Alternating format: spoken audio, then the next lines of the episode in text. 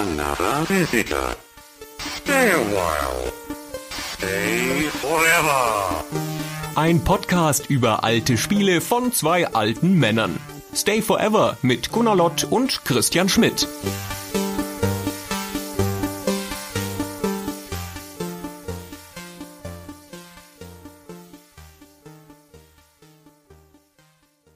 Hallo, liebe Hörer von Stay Forever. Hallo Gunnar. Hallo Christian. Gunnar, wir haben ja schon vor geraumer Zeit das Ziel ausgerufen, dass wir nichts Geringeres als die Weltherrschaft anstreben. Aber in diesem Podcast backen wir etwas kleinere Brötchen eine Stufe runter. Wir wollen einfach nur Kaiser werden. Immerhin. Ja. Ich sage vom Kaiser zur Weltherrschaft ist es nicht so ein weiter Weg.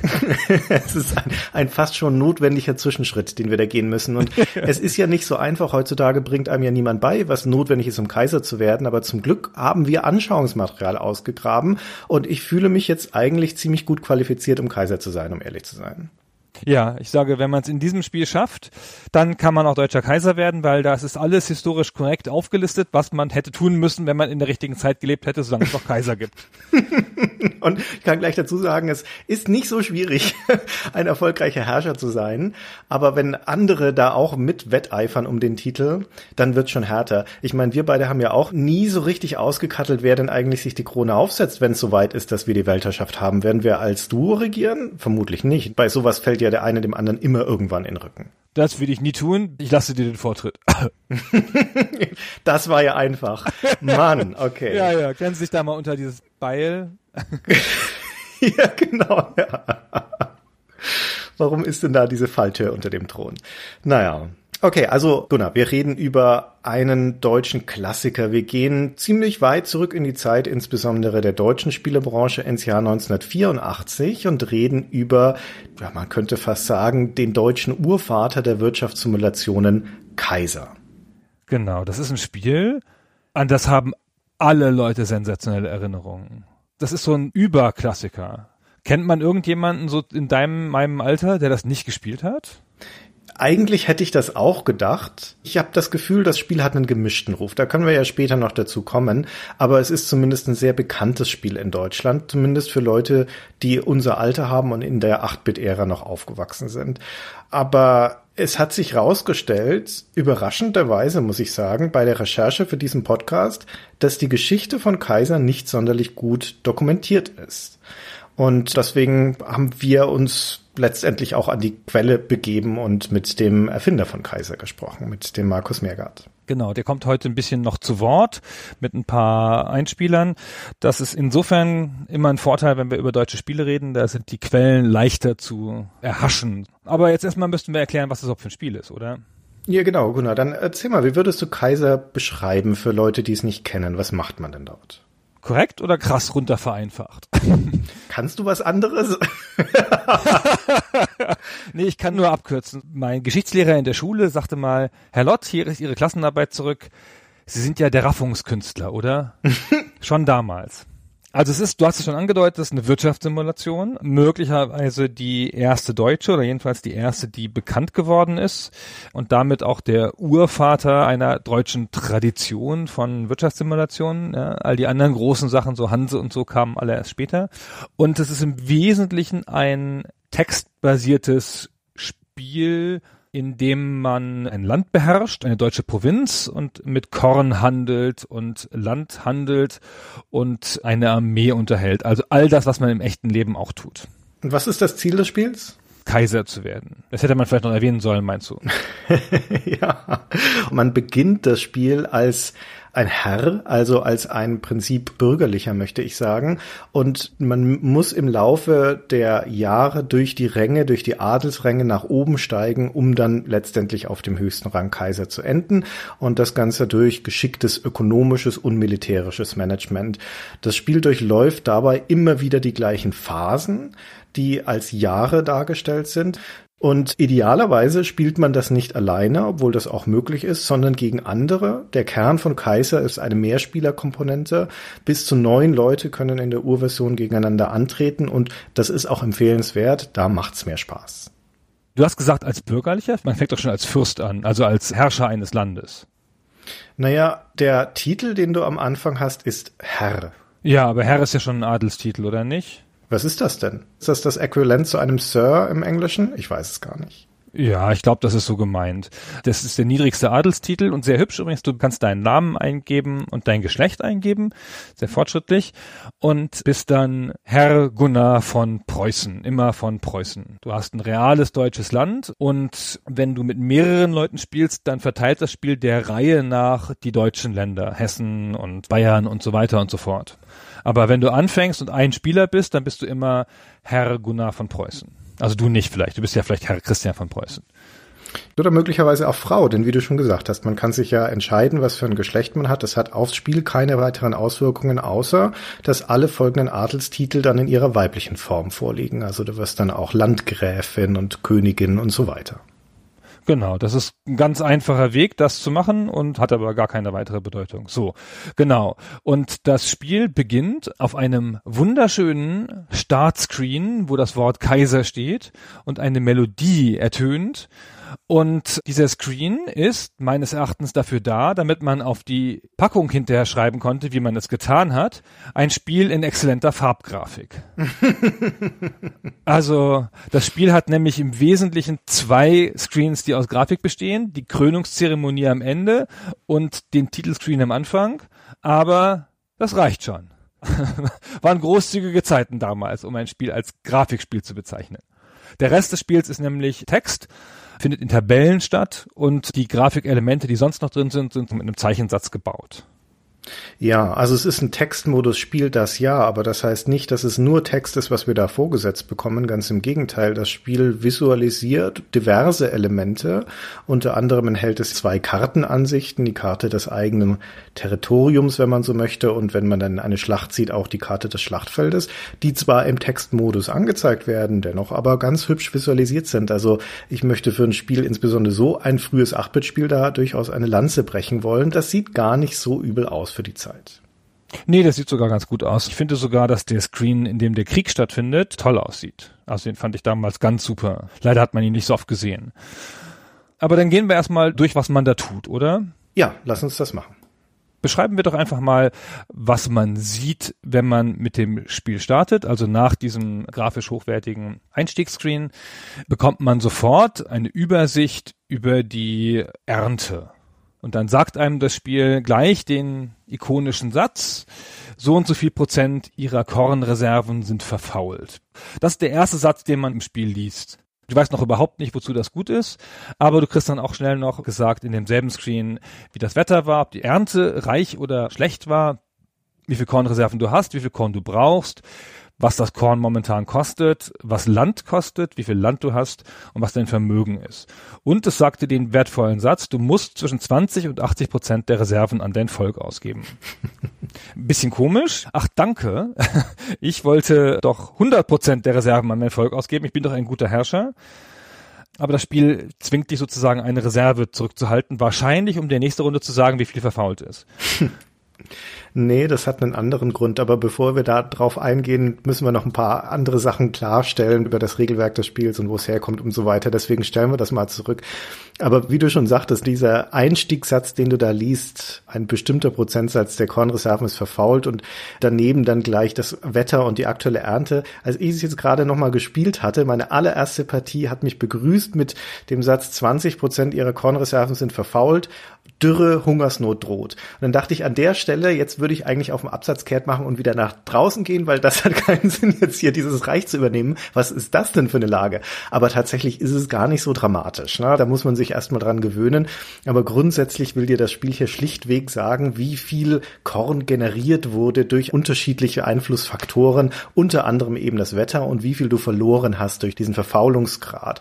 Letztendlich geht es aber darum, dass du an diesem ersten von nur vier regulären regulären Screens, die das Spiel durchläuft im Laufe eines Jahres, erstmal die Nahrungsvorräte für dein Volk managt. Dieser Screen wird deutlicher in der zweiten Runde, weil das ist quasi der Ergebnisscreen der letzten Runde, mit dem du da wieder einsteigst. Und in der ersten Runde, wenn du das neu spielst, hast du dann natürlich noch keine Ahnung, was da passiert. Aber es sagt dir relativ klar, wie gesagt, wie viel Korn du brauchst und wie viel du hast. Also du kannst dann auch was verkaufen, um Geld zu erwirtschaften. So weit runter bis auf die Minimalreserve.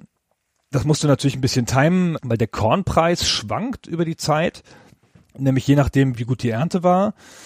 Und damit kannst du auch spekulieren. Das ist sogar eine erfolgversprechende Taktik, dass du diese Marktpreisschwankungen ausnutzt. Aber erstmal geht's hier nur darum, das Volk zu versorgen. Das ist auch schon das Wesentliche. Und dann siehst du gleich die große Besonderheit, nämlich wir sprechen hier jetzt erstmal über die Atari 400, 800 beziehungsweise die von uns damals gespielte C64-Version, die sicherlich die größte oder meist verbreitete war zu der Zeit. Würde ich auch sagen. Die Atari-Version war ja sicherlich nicht so bekannt, aber das Original ist ein Atari-Spiel. Die C64-Version ist schon eine Umsetzung. Und die hat eine spezifische Besonderheit, die es zur damaligen Zeit selten gab und die auch ungewöhnlich ist für so ein Spiel. Die hat nämlich eine Joystick-Steuerung. Das Spiel ist mit zwei Joysticks steuerbar. Also mehrere Spieler können mehrere Joysticks anschließen und können sich dann daran abwechseln. Und es hat eine ganz eigene Mechanik dafür. Es zeigt dir nämlich für Auswahlsachen, die beim PC dann in so einem Auswahlmenü logisch mit 1, 2, 3 oder 4, 5, 6 oder ABC oder sowas bezeichnet werden. Also ne, 1 für die erste Möglichkeit, 2 für die zweite, kannst du es hier durch Drücken des Joysticks in bestimmte Richtungen machen. Ja, wenn du in dem Screen, von dem wir eben sprachen, wenn du deiner Bevölkerung das Minimum an Korn nur zubilligen willst, dann drückst du runter. Und wenn du das Benötigte geben willst, dann drückst du nach rechts und wenn du nach links drückst, dann kannst du eine sechsstellige Zahl zusammensetzen, indem du mit dem Joystick-Pfeil von Stelle zu Stelle in dieser Zahl fährst und durch hoch und runter die Zahl einstellst. Ganz cool eigentlich. Fand ich damals super. Ah, das ist nicht nur cool, das ist fantastisch. Und das müssen wir auch nachher nochmal ein bisschen ausführlicher würdigen, aber jetzt laufen wir erst nochmal kurz durch den Spielablauf durch was du da gerade beschrieben hast, wie viel Korn du an deine Bevölkerung ausschüttest, dessen Auswirkungen werden dir direkt im nächsten Bildschirm präsentiert. Das ist die Ereignisübersicht, die wird als eine Schriftrolle visualisiert und auf der siehst du dann, was so passiert ist in diesem Jahr. Und das ist erstmal die demografische Entwicklung, wie viele Leute wurden geboren, wie viele sind gestorben, wie viele sind ein- oder ausgewandert. Und das hängt fast ausschließlich davon ab, wie viel Korn du deiner Bevölkerung zur Verfügung stellst, plus Zufall. plus ein ziemlich harter Zufallsfaktor, um ehrlich zu sein, der selbst bei hoher Kornausschüttung bedeuten kann, dass dir mehr Leute wegsterben als dazukommen, was gerade am Anfang auch echt ein bisschen schwierig ist. Und dann wird dir da auch noch geschildert, was für sonstige Einnahmen und Ausgaben du hast aus deiner Infrastruktur und so Dingen wie Sold für deine Soldaten. Genau, über die Infrastruktur weißt du in diesem Zeitpunkt im zweiten Screen noch gar nicht viel, das kommt erst ein bisschen später, nämlich im nächsten. Das Handbuch sagt dir sehr deutlich, dass du dem Volk mehr als das nötige Korn geben sollst, um Einwanderer anzulocken, aber geben sie zu viel, ist das auch nicht immer von Vorteil. dann drückst du den Knopf und dann geht's weiter im nächsten Screen. Genau, der nächste Screen heißt Staatseinnahmen. Die Staatseinnahmen setzen sich zusammen aus vier Quellen. Und zwar ist das der Zoll, die Mehrwertsteuer, die Einkommensteuer und die Justiz. Die Justiz ist hier als eine Einnahmequelle angegeben. Zoll, Mehrwertsteuer und Einkommensteuer haben jeweils Prozentsätze, wie man sich das bei einer Steuer vorstellt. Die Justiz hat ein beschreibendes Wort, sowas wie bescheiden zum Beispiel. Und wenn die Justiz zu bescheiden ist, dann macht die Verlust. Offenkundig zahlt die dann Geldstrafen aus an Leute. Hm.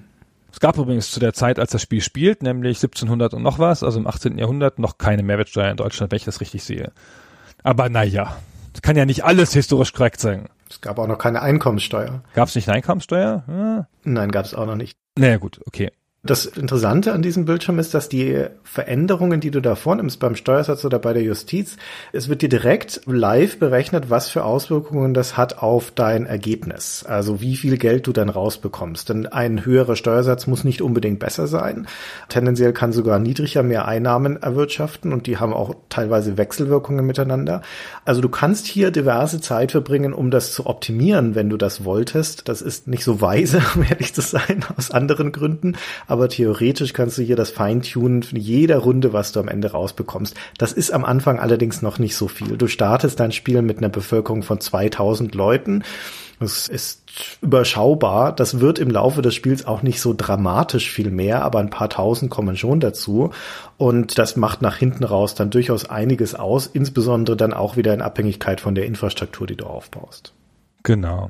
Wenn die Bevölkerung unter 500 fällt, weil du die verhungern lässt oder sowas, dann wirst du abgesetzt für ein Jahr. So, sie gehen jetzt ein Jahr in Urlaub.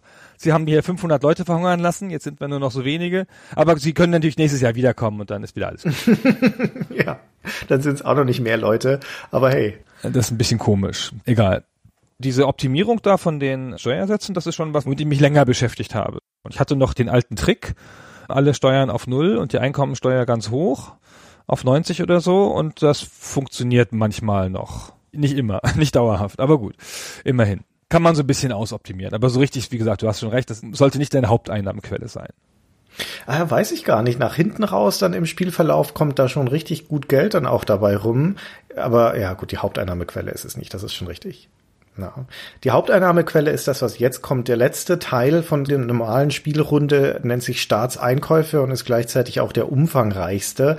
Das beginnt damit, dass dir das Spiel die Ansicht deines Landes zeigt und das in einer horizontal scrollenden Karte, die sich so von links nach rechts aufbaut. Da ist da ein großer Rahmen, dein Land ist offensichtlich rechteckig und da werden ein paar Bäume vom Spiel reingesetzt plus die Dinge, die du zu diesem Zeitpunkt schon erworben hast und das sind eins von vier Dingen letztendlich, nämlich Mühlen, Märkte, was sozusagen Häuser sind, wenn man es einfach runterbrechen möchte, und dein Palast und die Kathedrale, wenn du schon angefangen hast, an denen zu bauen.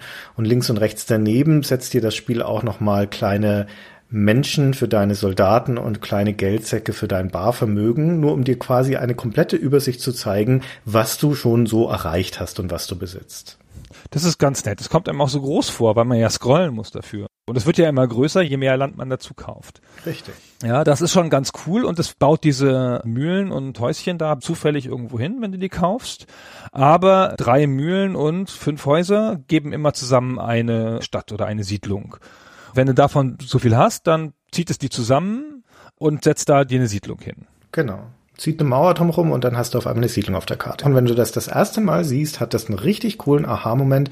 Ach, schau an, ich habe jetzt so viel zusammengekauft, dass ich hier meine erste ja, Stadt letztendlich stehen habe. Genau, das ist ein voll tolles Gefühl, voll die Belohnung, finde ich an der Stelle. Und diese Sachen, die wir eben ansprachen, nämlich Kornmühlen und Marktplätze, die kannst du jetzt in dem nächsten Screen dann kaufen. Und die haben im Spiel keine weite Funktion in irgendeiner Art von Warenkreislauf oder was man sich sonst so denken möchte, sondern die generieren einfach Geld. Mhm. Ja, je mehr du davon hast, desto mehr Geld kriegst du dann in dem Staatseinnahmen-Screen in der nächsten Runde. Genau, und außerdem kannst du hier auch noch in dein Militär investieren. Deine Bevölkerung stellt automatisch Milizen, das sind Verteidigungseinheiten. Falls du jetzt vollkommen militärfrei spielen möchtest, hast du zumindest trotzdem deine Milizen im Kriegsfall zur Verfügung. Aber vielleicht kann es nicht schaden, dennoch aufzurüsten. Es gibt drei Einheitentypen im Spiel, nämlich Infanterie, Kavallerie und Artillerie. Die kosten ordentlich Geld und möchten auch noch Sold haben. Dementsprechend ist es gut zu überlegen, was man sich da anschafft. Und die kann man also entweder entweder aus der Bevölkerung rekrutieren, das ist günstiger, setzt aber natürlich Bevölkerung voraus, oder man heuert sie als Söldner an, das ist teurer, dafür sind es erfahrenere Einheiten und es geht nicht zulasten der eigenen Bevölkerung. Und man kann seine Einheiten auch noch auf Manöver schicken, sprich sie trainieren. Das heißt, ihre Kampfstärke wird dann höher. Ja, und letztendlich kann man sich auch noch entscheiden, einen Krieg anzuzetteln. also wenn einem irgendeiner der Mitspieler zu gefährlich wird oder irgendeins der Gesichter der Nachbarn nicht gefällt, dann kann man mal eben seine Truppen rüberschicken und schauen, was dann passiert. Genau, das ist aber ein Spiel im Spiel. Dazu kommen wir gleich. Noch ganz kurz hier zu den Mechanismen in diesem Screen. Die Anzahl der Marktplätze und Mühlen, die du kaufen kannst, wird determiniert durch deine Landgröße. Pro 1000 Hektar kannst du einen Marktplatz haben. Also du brauchst einfach leeres Land, um das mit diesen Sachen besetzen zu können. Und du kannst hier in dem Screen schon anfangen, einen Palast zu bauen, beziehungsweise eine Kathedrale. Und der Palast besteht aus 14 Teilen, die Kathedrale aus 11. Also ist ein langes Unterfangen und das ist auch nicht billig. Also der Palast kostet 5000, also so viel wie fünf Marktplätze. Und der bringt dir ja nichts ein. Also der bringt kein Geld aber der bringt Punkte und ermöglicht später die Beförderung. Und man will ja Kaiser werden hinterher, aber bevor man Kaiser wird, ist es wie mit der Weltherrschaft, bevor wir die Weltherrschaft kriegen, müssen wir Kaiser werden und bevor man Kaiser wird, muss man König sein und bevor man König ist, muss man Herzog werden und so weiter. Also man geht durch eine ganze Reihe von Stufen, die man da erstmal bewältigen muss. Die Siegbedingung, um Kaiser zu werden, besteht aus vier Dingen, die man erreichen muss. Du brauchst mindestens 25.000 Hektar Land. Du brauchst einen vollständigen Palast und Kathedrale. Du brauchst mindestens fünf Städte, das heißt 25 Märkte und 15 Mühlen. Und du musst außerdem 100.000 Taler Barvermögen auf dem Konto haben. Wenn das alles erreicht ist, dann wirst du zum Kaiser gekrönt und in der Mehrspielerpartie wird das einfach der Spieler, der das als erstes erreicht hat. Genau. Und du musstest innerhalb der Spieldauer erreichen, weil das Spiel hat nämlich eine festgesetzte Spieldauer. Im Handbuch steht etwa 50 Jahre, aber das kommt nicht ganz hin, glaube ich.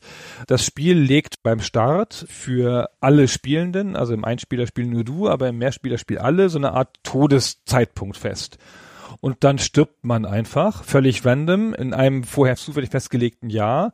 wenn man bis dahin nicht Kaiser war, dann war es das halt. Richtig. Das ist ein ganz schön krasser Mechanismus. Und da hat der Entwickler, mit dem wir gesprochen haben, Markus Mergard, auch im Gespräch gesagt, na ja, das kommt ihm jetzt heute nicht mehr so vor wie so eine richtig schlaue Idee. Aber damals fand er das halt cool, Menschen sterben halt. Es gibt ja noch eine andere Komponente daran, die einem, wenn man das gerade auf dem C64 als Raubkopie gespielt hat, wie es vermutlich die meisten von uns gemacht haben, gar nicht bewusst gewesen sein könnte, weil das nur im Handbuch beschrieben ist, nämlich dass es da einen versteckten Einflussfaktor gibt.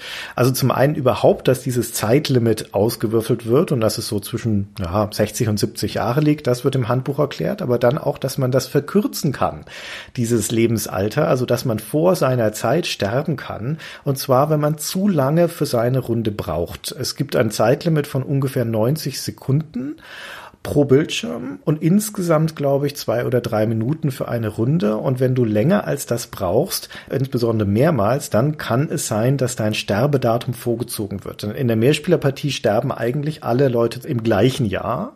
Aber wenn du bummelst, dann stirbst du früher. Und das finde ich eigentlich sehr nett ne, als Mechanismus, aber man müsste es auch wissen. Ja, das ist total cooler Mechanismus, finde ich. Total nett, aber ohne jede Ansage. Ja, es wird nicht im Spiel visualisiert, es ist nur halt im Handbuch versteckt irgendwo in der Textwüste. Hm.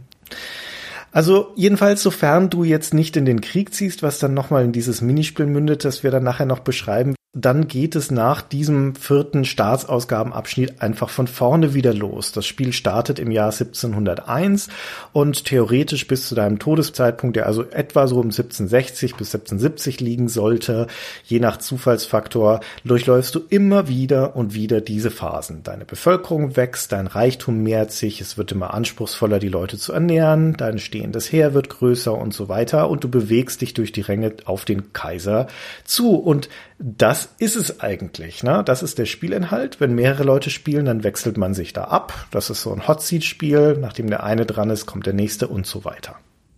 Und das ist das ganze Spiel. Und man kommt auch relativ schnell da durch. So wenn man alleine spielt. weiß nicht, wie lange braucht man so, bis man Kaiser ist? Stunde? Zwei?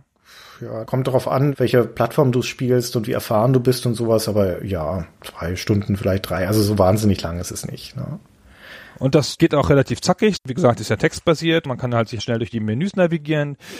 Und man kann das auch ja easy nochmal spielen. Ja, ist ja ein ganz angenehm, leicht zugängliches Spiel, wenn man erstmal drin ist was für ein Spiel jener Ära und dieses Genres nicht selbstverständlich ist, du kannst das auch speichern. Also insbesondere wenn du das mit mehreren Leuten spielst, musst du deine Partie nicht ausspielen, sondern du kannst einen Spielstand anlegen. Also wenn alle Leute einmal durch sind durch ihre Runde und dann wieder zurückkehren an einem anderen Tag. Ja, das ist ganz schön super übrigens. Also gerade Multiplayer-Spiele speichern, das ist ja eine Sache, die hat viel Leid über die Menschheit gebracht, dass es das lange nicht gab. Und dass man dann noch spät in die Nacht von den Eltern getriezt Sachen fertig spielen musste. ja. So, wollen wir über den Krieg sprechen oder wollen wir übers Geldverdienen sprechen? Übers Geldverdienen? Klar gibt's die Mühlen und so, aber ich finde eigentlich kannst du das meiste Geld verdienen mit Spekulation, also mit Korn und Land. Das Handbuch empfiehlt das sogar. Ja, der Kornpreis schwankt von 20 bis 430 je nach Wetterlage und der Landpreis von 16 bis 70. Der ist ein bisschen unabhängiger vom Wetter logischerweise, aber halt auch. Und wenn du da zum richtigen Zeitpunkt kaufst und verkaufst, kannst du da richtig Kohle machen, wenn du schon Geld hast. Das ist ja immer so mit Geld wie im richtigen Leben. Ja, wenn man viel Geld hat, dann kriegt man noch mehr dazu. Aber es wird einem für jede Verkaufsaktion 10% Provision abgezogen. Aber trotzdem lohnt sich das. In der Regel kommst du damit gut raus. Und kriegst auch schneller Geld als mit den Mühlen. Okay, aber dann über den Krieg. Also bevor wir zum Krieg kommen, würde ich gerne an der Stelle noch tiefer in die Spielmechanik eintauchen und noch ein bisschen herausarbeiten, was so die Herausforderungen an dem Spiel sind und warum das Spiel so funktioniert, wie es funktioniert. Aber vorher machen wir, glaube ich, mal einen kurzen Sprung wieder zurück und reden darüber, wie dieses Spiel eigentlich entstanden ist. Und eine der interessanten Fragen ist, von wem stammt das Spiel eigentlich? Denn ich weiß nicht, ob es dir auch so ging, aber ich habe Kaiser damals auf dem C64 gespielt und ich glaube, wie gesagt, fast jeder aus dieser Ära kennt das Spiel Kaiser, aber wenn du die Leute fragst, von wem ist denn das Spiel? Ja, von welchem Menschen oder von welcher Firma? Dann weiß ich nicht, ob das so viele Leute aus dem Stegreif beantworten könnten. Der Publisher hier in Deutschland ist Ariola Soft. Das weiß man vielleicht noch am ehesten. Die Entwicklerfirma auf der Packung und im Spiel nennt sich CCD. Das steht für Creative Computer Design.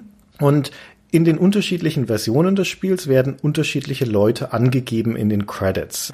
In der C64-Version sind das Claudio Grohnmüller und Dirk Beilstein. Und dieser Dirk Beilstein ist der einzige Name, der in jeder Version des Spiels auftaucht. In der Originalversion für den Atari 400, in allen späteren Versionen und Remakes. Deswegen ist es ziemlich leicht anzunehmen, dass der wohl der Erfinder dieser Serie sein wird, da er jedes Mal dabei ist. Das wäre aber eine falsche Annahme. Der ist durchaus zentral beteiligt, aber der Dirk Beilstein ist in erster Linie der Geschäftsführer von Creative Computer Design. Und diese Firma ist ein Entwickler, die insbesondere in der Atari-Familie groß geworden ist. Also anfangs auf dem Atari 400, 800, später auch auf dem ST, neben Spielen auch Anwendungssoftware gemacht hat hat sich Ruhm erworben mit dem Tempus Editor, einem Programmcode-Editor für den Atari ST. Das waren dann die späteren 80er und später dann auch Tempus Word. Und die haben mit unterschiedlichsten Entwicklern zusammengearbeitet, um deren Produkte, ja, man würde fast sagen, marktreif zu machen und die dann in der Regel über Ariolasoft zu publishen. Einer von diesen Menschen, der da mit CCD und dem Dirk Beilstein in Kontakt gekommen ist, ist eben jener Markus Meergard. Und ich würde sagen, wir lassen den mal selbst erzählen, wie es dazu kam, dass er Kaiser geschrieben hat. Ich war Schüler am Lise-Meitner-Gymnasium in Leverkusen, wo ich jetzt als Lehrer unterrichte. Und ich hatte großen Spaß an den Computerspielen, die ein damaliger Lehrer, der die Informatik AG dann leitete, vorbeigebracht hat, wo wir an einem Apple II ganz tolle Dinge sahen, die uns neue Möglichkeiten öffnen. Wahnsinn, sowas kann man mit Computern machen, die sind ja gar nicht so ernst. Ich habe dann irgendwann meine Eltern bekniet, dass ich dann noch einen eigenen Rechner kriegen konnte. Das war ja damals eine gigantische Anschaffung, einen eigenen Rechner für ein Schulkind. Hoi, hoi. Dann hatte ich dann meinen Atari 400 und habe natürlich voller Elan sofort gesagt, jetzt Spiele schreiben und fand das eigentlich gut und habe mich dann so in Zeitschriften, wo es dann so Kleinanzeigen gab, dann mal für andere Leute interessiert, die auch so Spiele verkauft haben. Hab dann mal bei jemandem hingeschrieben, der möge mir noch mal seine Spiele zuschicken. Hab, ich weiß nicht, fünf Mark, zehn Mark dafür gezahlt und dachte, och, das kann ich aber besser. Und dann habe ich dem zurückgeschrieben, ich habe ja hier ein paar Spiele, wird er die dir nicht auch mal mitverkaufen wollen? Und dann hat er gesagt, ja, und ich habe dem einfach die Audiokassetten, die das ja damals waren, rübergeschickt mit meinen Spielen und der hat gesagt, ja, das eine oder das andere. Ja, und das, was dann Kaiser später werden sollte, da meinte auch, das ist ja interessant, hätte auch selbst gerne gespielt und so weiter. Und dann ist das irgendwie ein paar Monate so gelaufen. Da habe ich jetzt in diesem Monat wieder zwei Stück verkauft und da habe ich irgendwie einen kleinen Anteil von gekriegt und so. Ich habe also irgendwie einen sicherlich äh, zweistelligen D-Mark-Betrag in meinem Leben durch diese Sache verdient. Aber der hat das irgendwie auf ganz, ganz kleinem Level über Kleinanzeigen verkauft. Dann kam plötzlich ein Anruf und da sagte also ein Herr Dirk Beilstein am Telefon, er habe mein Spiel in die Hand bekommen, das damals dann schon König hieß, glaube ich. Und dann meinte er, Sie könnten mein Spiel in größeren Stil unter dem Ariola Soft Label rausbringen. Und ich war natürlich platt. Wahnsinn. Da will also tatsächlich ein Verlag, von dem ich schon gehört hatte, mit meinem Zeug was anfangen. Da dachte ich, oi, das äh, war dann der Punkt, wo ich gesagt habe, gut, da muss ich natürlich noch so ein bisschen nachstricken und dann ist das Ding dann aufgehübscht worden und dann über einen längeren Prozess zu Kaiser geworden, das dann verkauft worden ist. Das ist jetzt ja ganz interessant. Du hast schon richtig gesagt, der Dirk Beilstein ist der, der damit grundlegend assoziiert wird und der auch für die Commodore-Version und für die anderen Versionen verantwortlich zeichnet. Und der Dirk Beinstein ist auch der, der im Handbuch den Spieler anspricht und sehr deutlich aus der Ich-Form erzählt. Ich möchte meinen Freunden danken, die mit mir gespielt haben, ja, und mir viele wertvolle Hinweise gegeben haben. Und ich möchte jemandem danken, der mir in historischen Fragen beiseite stand und viele Spielelemente beitrug. Also der Beilstein kommt da sehr klar als Autor rüber. Aber hier hören wir jetzt, dass es Markus Mergard war, der in den Credits nur in der Atari-Version genannt wird. Also der Dirk Weilstein, wenn man so möchte, ist der Entdecker von diesem Spiel, das, wie wir ja gerade gehört haben, im Prinzip erstmal so im Selbstvertrieb, Inserat, Versandhandel, ja vermutlich für ewig versickert wäre, wenn es der Weilstein nicht aufgespürt hätte. Und dementsprechend auch durch das ganze Playtesting und das Publishing, das er hinterher reingesteckt hat, hat er auch einen Schöpfungsanteil an dem Werk. Aber der eigentliche ursprüngliche Macher des Spiels, auf den das alles zurückgeht, ist der Markus Mergard. Genau. Also man soll den Beinstein nicht kleinreden. Der hat ganz verschiedene Aspekte eingebracht. Zum Beispiel die Tatsache, dass das Spiel Kaiser heißt. Das Spiel hieß ja damals König, kurz, kurz vorher. Und der Beilstein, cleverer Geschäftsmann, der ist, hat gesagt, König ist zu wenig, Weltherrschaft, das muss Kaiser sein.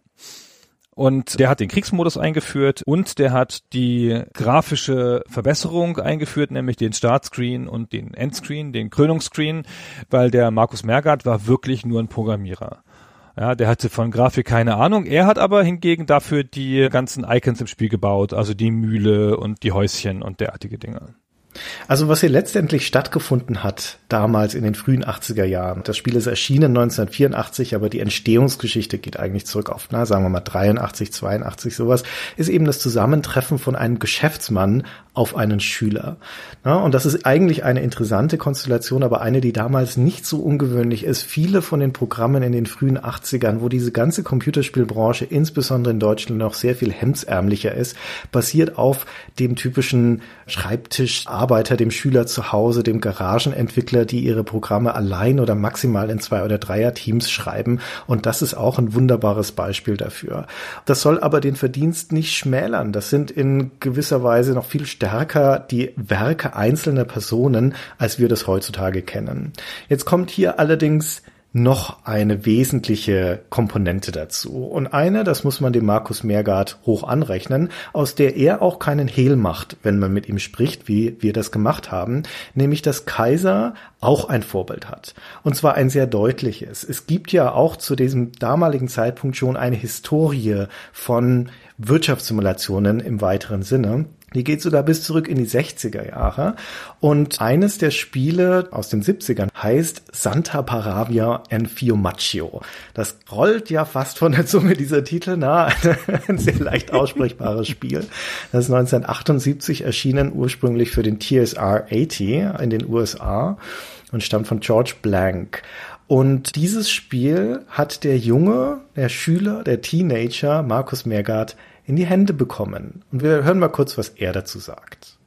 Santa Paravi und Fiumaccio. Das war der Name eines Spiels, das uns damals unser Lehrer an der Schule gezeigt hat. Und das war, abgesehen von so ganz kleinen, wir managen einen Limo-Stand, die einzige Wirtschaftssimulation, die ich jemals in meinem Leben damals zu Gesicht bekommen hatte. Die hat mich eben besonders fasziniert. Das Spiel ist von 78. Ich habe es dann irgendwie vier Jahre später dann gesehen und da muss man extrem wohlwollend sein, wenn man nicht sagt, dass sich da große Mengen davon abgekupfert haben. Ich hatte damals keine Ahnung von Copyright und darf ich das überhaupt und so weiter. Ich hätte keine Ahnung gehabt, was ich da hätte machen müssen, um die Leute überhaupt zu fragen, was sie davon hielten, dass ich eine deutsche Version auf deren Grundkonzept aufbaue. Ich habe natürlich alles selbst geschrieben und ich habe da nicht den Quellcode gehabt. Ich habe mir einfach die Mechanik quasi teilweise abgeguckt. Aha, da kauft man also Korn ein und muss die Leute ernähren und die Sachen dann unter der Motorhaube, wie ich das in Formeln gieße, das habe ich dann halt mir selbst aus den Fingern gesogen. Ich habe jetzt keinen Code disassembled oder so, um dann zu sehen, wie die es gemacht haben, sondern einfach gesagt, aha, so geht das Spiel. Das kann ich in ein kleines bisschen schicker und im Prinzip auf genau dem Schwierigkeitsgrad, den ich für mich haben möchte. Wie gesagt, es ist ihm hoch anzurechnen, dass er das so offen kommuniziert, wenn man sich das Santa Paravia in Fiumaccio anschaut. Und das Spiel Kaiser daneben legt, dann ist es tatsächlich fast ein Klon zu nennen, zumindest auf den ersten Blick.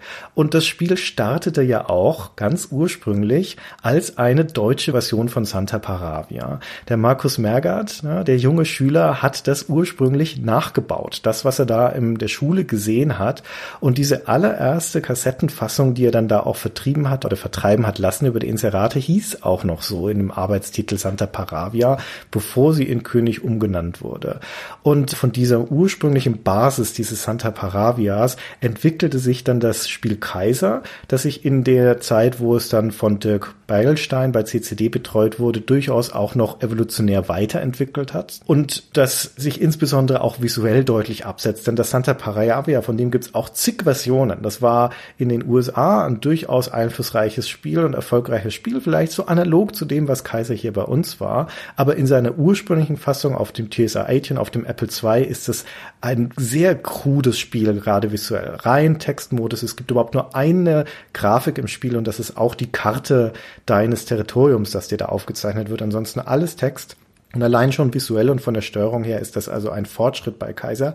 Aber auch da, der Markus Mergert kann kurz zusammenfassen, was so die wesentlichen Dinge sind, die er aus seiner Perspektive hinzugefügt hat.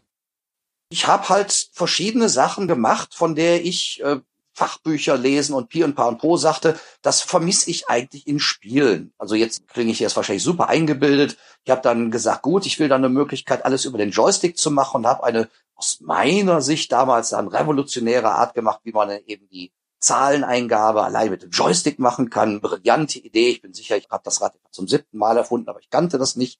Dann gab es dann diese Grafik, wo ich dann einen deutschen Zeichensatz mit Umlauten persönlich jedes Pixel dann selbst erstellt habe und gesagt habe, ey, jetzt nehme ich den Sondermodus, wo dann die Unterlängen des Gs und des Fs tatsächlich unten sind, man deswegen die Displaylist bisschen ändert, dass die Grafik dann noch so ein bisschen schöner ist und so weiter. Aber die hauptsächliche Sache, die auf eine Anregung von der Playtest-Gruppe von Herrn Beilstein geht, ist der Krieg. Das war etwas, was bei mir zwar abstrakt drin war, nach dem Motto, man muss irgendwie sein Militär auch erhalten, aber das war dann mehr eine abstrakte Sache.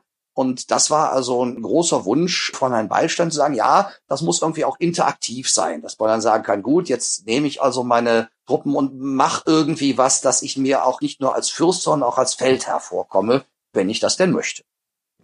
Genau, die schon skizzierte sensationelle Joystick-Steuerung, die er in seinem jugendlichen Leichtsinn, möchte ich sagen, für selbstverständlich hielt für seinen Computer, nämlich den Atari 400, 800. Und das hat er dann eben eingefügt. Und das muss man schon mal würdigen. Also A, natürlich die technische Leistung an sich, aber auch so diesen Willen. Er konnte ja nur Atari Basic. Er hatte auch keine andere Programmiersprache da gelernt und hat das dann alles sich aus Büchern angelesen, wie man das macht. Und eben der Kriegsmodus. Und das ist nun tatsächlich etwas, was sich wirklich fundamental unterscheidet von dem Santa Paravia, nämlich dass man das Militär nicht nur als Statistiken und Zahlen verwaltet, sondern dass man den Konflikt, der zwischen Spielern entstehen kann, tatsächlich ausspielt als eine Art taktische Schlachtsimulation. Gunnar, magst du kurz beschreiben, was da passiert? Das ist ein Bruch mit der restlichen Spielaufteilung. Es zeigt dir nämlich plötzlich das Grenzgebiet zwischen zwei Ländern. Also, wie gesagt, wir haben ja das Land vorher schon mal gesehen. Wir wissen, wie es aussieht. Es ist rechteckig und hat mehrere Städte. Und viele Bäume. Und viele Bäume, genau. Und jetzt sind wir plötzlich in einem Screen, wo du das Grenzgebiet zwischen zwei Ländern siehst. Übrigens meint das Spiel das in seinem Versuch, historisch halbwegs genau zu sein, durchaus ernst mit der Grenze weil wenn du keine Grenze hast zu jemandem, kannst du das nicht angreifen im Spiel. Doch, kannst du schon. Bei mehreren Spielern, du hast ja vorhin schon beschrieben, dass die deutschen Kleinstaaten dieser Ära oder einige davon dann verteilt werden an die Spieler und wenn das nur genügend sind, dann grenzen die Länder auch nicht mehr direkt aneinander. Und wenn du jetzt von Preußen zum Beispiel Bayern angreifen willst, da liegt noch Hessen dazwischen, na, da kommst du nicht direkt hin, dann werden alle anderen Spieler gefragt, ob sie deine Armee durchlassen wollen. Und wenn die falschen Spieler Nein sagen, dann war's das mit dem Krieg. Ja, dann musst du erstmal Hessen angreifen, ja, aus Trotz in der nächsten Runde. Aber die können also entweder dir das verweigern oder sie können dich durchlassen oder sie können dich auch auch unterstützen. Sie können auch ihre Einheiten dir überstellen oder dem Verteidiger. Das heißt, das kann auch schnell eskalieren, je nachdem, wie da so die Vorlieben und impliziten Allianzen sind unter den Teilnehmenden. Kann es auch sein, dass du dich auf einmal als überlegener Angreifer gefühlt hast und dann mit einer deutlich überlegenen Verteidigungsmacht konfrontiert siehst, weil andere Spieler dein Opfer unterstützen. Ja, genau. Also es kann alles noch eskalieren, das ist sehr hübsch gesagt. Also jedenfalls, du hast dieses Grenzgebiet, da siehst du auch Bäume und du siehst auch Mühlen und derartige Dinge, also reale Sachen, die der Spieler wirklich hat. Und das ist so komplex, dass es eine eigene Legende hat, ja, die du einblenden kannst. Damit erklärt dir das Spiel nochmal, was du da alles siehst. Also die drei Truppentypen, die Kathedrale, die Paläste, den Fluss, der da ist, die unterschiedlichen Truppen, die Miliz ist noch dabei und so. Und die stellst du dann auf also das haben wir nie verstanden so richtig, als wir das damals gespielt haben. Und das ist auch in der Anleitung eher so ein bisschen von oben erklärt und nicht so super detailliert. Und dann stellst du diese Truppen auf und die haben bestimmte Bewegungsweiten und die Artillerie hat bestimmte Schussweiten und so. Und dann musst du die so aufstellen, dass das halt passt. Ja, du kannst nämlich, wenn du die Fußtruppen zu weit in dein Land stellst, zu weit weg von der Grenze, dann gehen sie da gar nicht rüber. Ja, dann schaffen sie es nicht, dann verhungern sie auf der eigenen Seite oder die Artillerie schießt nicht weit genug. Dafür kann die Artillerie nicht nur gegnerische Truppen erledigen, sondern auch halt Mühlen und derartige Dinge. Ja, die sind dann kaputt und verschwinden. Das Kampfsystem ist eigentlich super. In seiner Einfachheit, insbesondere für die Zeit. Das ist in der Wirtschaftssimulation ein vergleichsweise ausgefeiltes Taktikkampfsystem mit einer Aufstellung und anschließendem Schlachtablauf gibt es sowieso schon sehr ungewöhnlich, gerade für die frühe Zeit. Also das ist fast schon revolutionär zu nennen, finde ich. Und der eigentliche Kampf hat auch diesen sehr cleveren Twist, dass die Aktion nur im Aufstellen der Armee besteht. Und dass du danach zu einem Zuschauen verdammt bist, wenn der eigentliche Schlachtverlauf im Spiel simuliert wird und dargestellt wird. Und das ist aber cool ich mag ja solche indirekten Systeme sehr, sehr gerne, wo du Entscheidungen triffst auf Basis von bestimmten Informationen und dann aber zum Zuschauen verdammt bist, um zu gucken und beobachten zu können, ob deine Entscheidungen gut waren. Und hier stellen ja Angreifer und Verteidiger abwechselnd ihre Truppen auf, schlichtweg in so One-on-One-Konfrontationen, ja, also auf quasi horizontalen Linien, wo sich dann die Einheiten zubewegen werden aufeinander, stellst du Einheiten als Angreifer oder Blocker auf, kann auch mehrere hintereinander sein. Und dann, wenn beide Spieler fertig sind, dann werden nach und nach die Einheiten abgespult. Die laufen dann ins gegnerische Land hinein und wenn sie da auf irgendwas treffen, seien es feindliche Truppen oder Häuser, Mühlen, wie auch immer, dann wird halt geguckt, wer gewinnt oder was für Schaden sie anrichten. Und am Ende des Krieges gibt's dann eine Übersicht der Verluste und Einnahmen, Landgewinne, erobertes Geld und so weiter. Und das ist cool. Wenn es nicht den kleinen Nachteil hätte, dass es ewig dauert, ja, bis die Leute das aufgestellt haben. Vor allem, wenn du mit mehreren Leuten spielst und in diesem Teil sind ja nur zwei Spieler dann am Handeln. Alter kann das dauern. Und zum anderen hat es insbesondere auf der C64-Version den kleinen Haken, dass das Spiel gerne mal abstürzt in diesem Kampf. Und das ist natürlich besonders ärgerlich total oft. Ich habe in irgendeinem Internetforum ein paar Meinungen zum Spiel gelesen und irgendwie sechs von zehn Leuten haben Abstürze beschrieben. Das ist mir auch wieder passiert, jetzt beim Wiederspielen, ja. Und meine Erinnerung ist auch so, dass wir den Kampf auch nur in jedem dritten Fall irgendwie durchgekriegt haben. Mir war aber nicht klar, woran das liegt. Das schien mir nicht reproduzierbar zu sein, warum das abgestürzt ist. Nee, weiß ich auch nicht. Ich weiß nur, dass es passiert. Aber wie gesagt, an sich ist der Kampf echt cool und er ist, wie wir vorher auch schon mal gesagt haben, auf eine simple, aber sehr übersichtliche und zweckmäßige Art visualisiert. Und das sieht für seine Zeit und für dieses Genre wirklich nicht schlecht aus. Das ist wahr. Wenn ich daran denke, wie die C64-Fassung von Defender of the Crown aussieht in den Kämpfen, ja, dann würde ich aber zehnmal lieber jeden Tag Kaiser spielen wollen. Ja. Und du hast es schon gewürdigt, es ist so toll, dass man nur einen kleinen Aspekt dieses Krieges spielt und nicht so durch mehrere Runden des Kämpfens noch geht und dann da die Truppen noch verschiebt und so und dadurch ein Spiel im Spiel hat noch. Wenn es nicht so mühsam wäre, ja, auch damals natürlich, weil man es mit dem Joystick macht, wenn das ein Tick schneller ginge, wäre das eine super angenehme kleine Abwechslung im Spiel und man würde es sehr genießen. So ist es halt bisschen viel weil es halt so lange unterbricht. Und die Geländegewinne sind nicht so riesig, glaube ich. Ich habe jetzt nicht so viele Schlachten damals gespielt und jetzt nicht nochmal. Aber mir kam das so vor, als sei der Ausgang des Krieges nicht so wesentlich. Ist ein bisschen ärgerlich, wenn sie dir irgendeine Mühle kaputt schießen und so. Mai, so richtig viel Land hast du nicht verloren. Ich glaube, da geht es in erster Linie darum, den Fortschritt des gewinnenden Spielers zu sabotieren. Dadurch, dass die Variablen überschaubar sind in dem Spiel, ist es relativ leicht zu sehen, wer gerade vorne liegt. Es gibt ja auch einen Statistikbildschirm, wo du dir das anzeigen lassen kannst. Da wird es auch nochmal in Punkte umgerechnet. Das heißt, du hast immer ein ganz gutes Gefühl dafür, wer gerade dominiert. Und im Zweifelsfall hast du ja keine Möglichkeit, da einzugreifen, außer den Krieg. Das ist quasi die einzige Art und Weise, um andere Spieler auszubremsen. Und na, dafür ist es dann auch geeignet es gibt ja keine Sabotage oder sonst irgendwelche Abstimmungsmechanismen im Spiel. Ja, du kannst nur deinen eigenen Fortschritt beschleunigen, wenn du den Gegner einholen willst und wenn der aber weit weg ist, dann kannst du sonst nicht viel machen. Das stimmt das ist auch wichtig, das zu sagen. Das ist zwar ein Wettbewerbsspiel, aber das ist ein Wettlauf, wenn man so möchte, was schon eine Art sportlicher Wettlauf mit sehr begrenzten Wechselwirkungen zwischen den Spielern. Jeder baut da für sich sein eigenes Reich auf und die einzige Interaktionsmöglichkeit zwischen den Spielern ist der Krieg, also eine destruktive letztendlich. Spätere Versionen von Kaiser haben da versucht, das noch aufzubrechen, indem dann auch noch kruder Handel möglich wird zwischen den Spielern. Das trägt dem aber überhaupt nichts Sinnvolles bei, meiner Meinung nach. Aber das ist natürlich schon ein Grundproblem, könnte man sagen, ja, dass es ansonsten keine Möglichkeit gibt zu interagieren. Der Kaiser wird nicht gewählt, na, es ist nichts, was die Spieler gemeinsam machen. Es gibt keinen Austausch von Waren oder sonst irgendwas. Es gibt keinen Wettbewerb um Land. Es gibt nicht irgendwie begrenztes Land, sondern alle können beliebig viel dazu kaufen. Andererseits könnte man aber auch sagen, dass es natürlich in dieser Schlichtheit und Simplizität auch eine gewisse Eleganz hat. Und die Grundvoraussetzungen sind ja auch für alle Spieler das gleiche. Es gibt, wie gesagt, relativ harte Zufallsfaktoren, die können einen schon ziemlich zurückschmeißen, aber ansonsten ist es halt die Frage, wer das Spiel am besten beherrscht und am schnellsten beherrschen lernt, der wird dann auch die Nase vorn haben. Genau. Ich glaube jetzt nicht, dass es wahnsinnig profitieren würde von großen Interaktionsmöglichkeiten, gerade weil es dadurch so schnell wird. Wenn der Spieler sich beeilt und das Spiel hat ja sogar noch einen Grund, sich den Spieler beeilen zu lassen, damit er nicht so früh gestorben wird, hm, könnte man das theoretisch irgendwie als Trick einsetzen im Multiplayer-Spiel, dass man das Ende herbeiführt? Nee, das hat ja keinen Sinn, oder? Doch, wenn man halt zurückliegt und dann braucht man ganz lange und dann sterben alle früher und dann wird der andere nicht Kaiser und dann gilt die Partie nicht? Nee, ne? Nee, nur du stirbst früher. Ach, nur ich sterbe früher. Ah ja, stimmt, ist ja Blödsinn. So geht's leider nicht. Ja, Mist. ah, naja gut. Genau, dadurch ist es ja ein relativ schnelles Spiel, wo man gut ein paar Partien spielen kann, ja, weil man ja in ein, zwei, drei Stunden durch ist.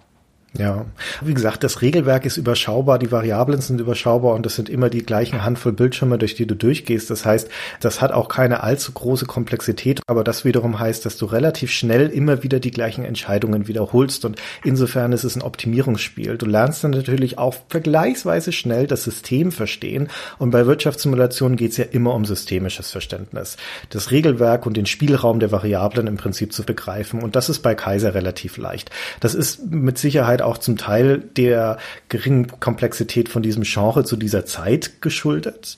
Aber es trägt natürlich auch zu diesem vergleichsweise flüssigen Spielablauf äh, gerade wenn man sieht, wie dann die Wirtschaftssimulationen so in den 90ern, was für eine Komplexität und Kleinteiligkeit die teilweise erreichen, insbesondere hier in Deutschland.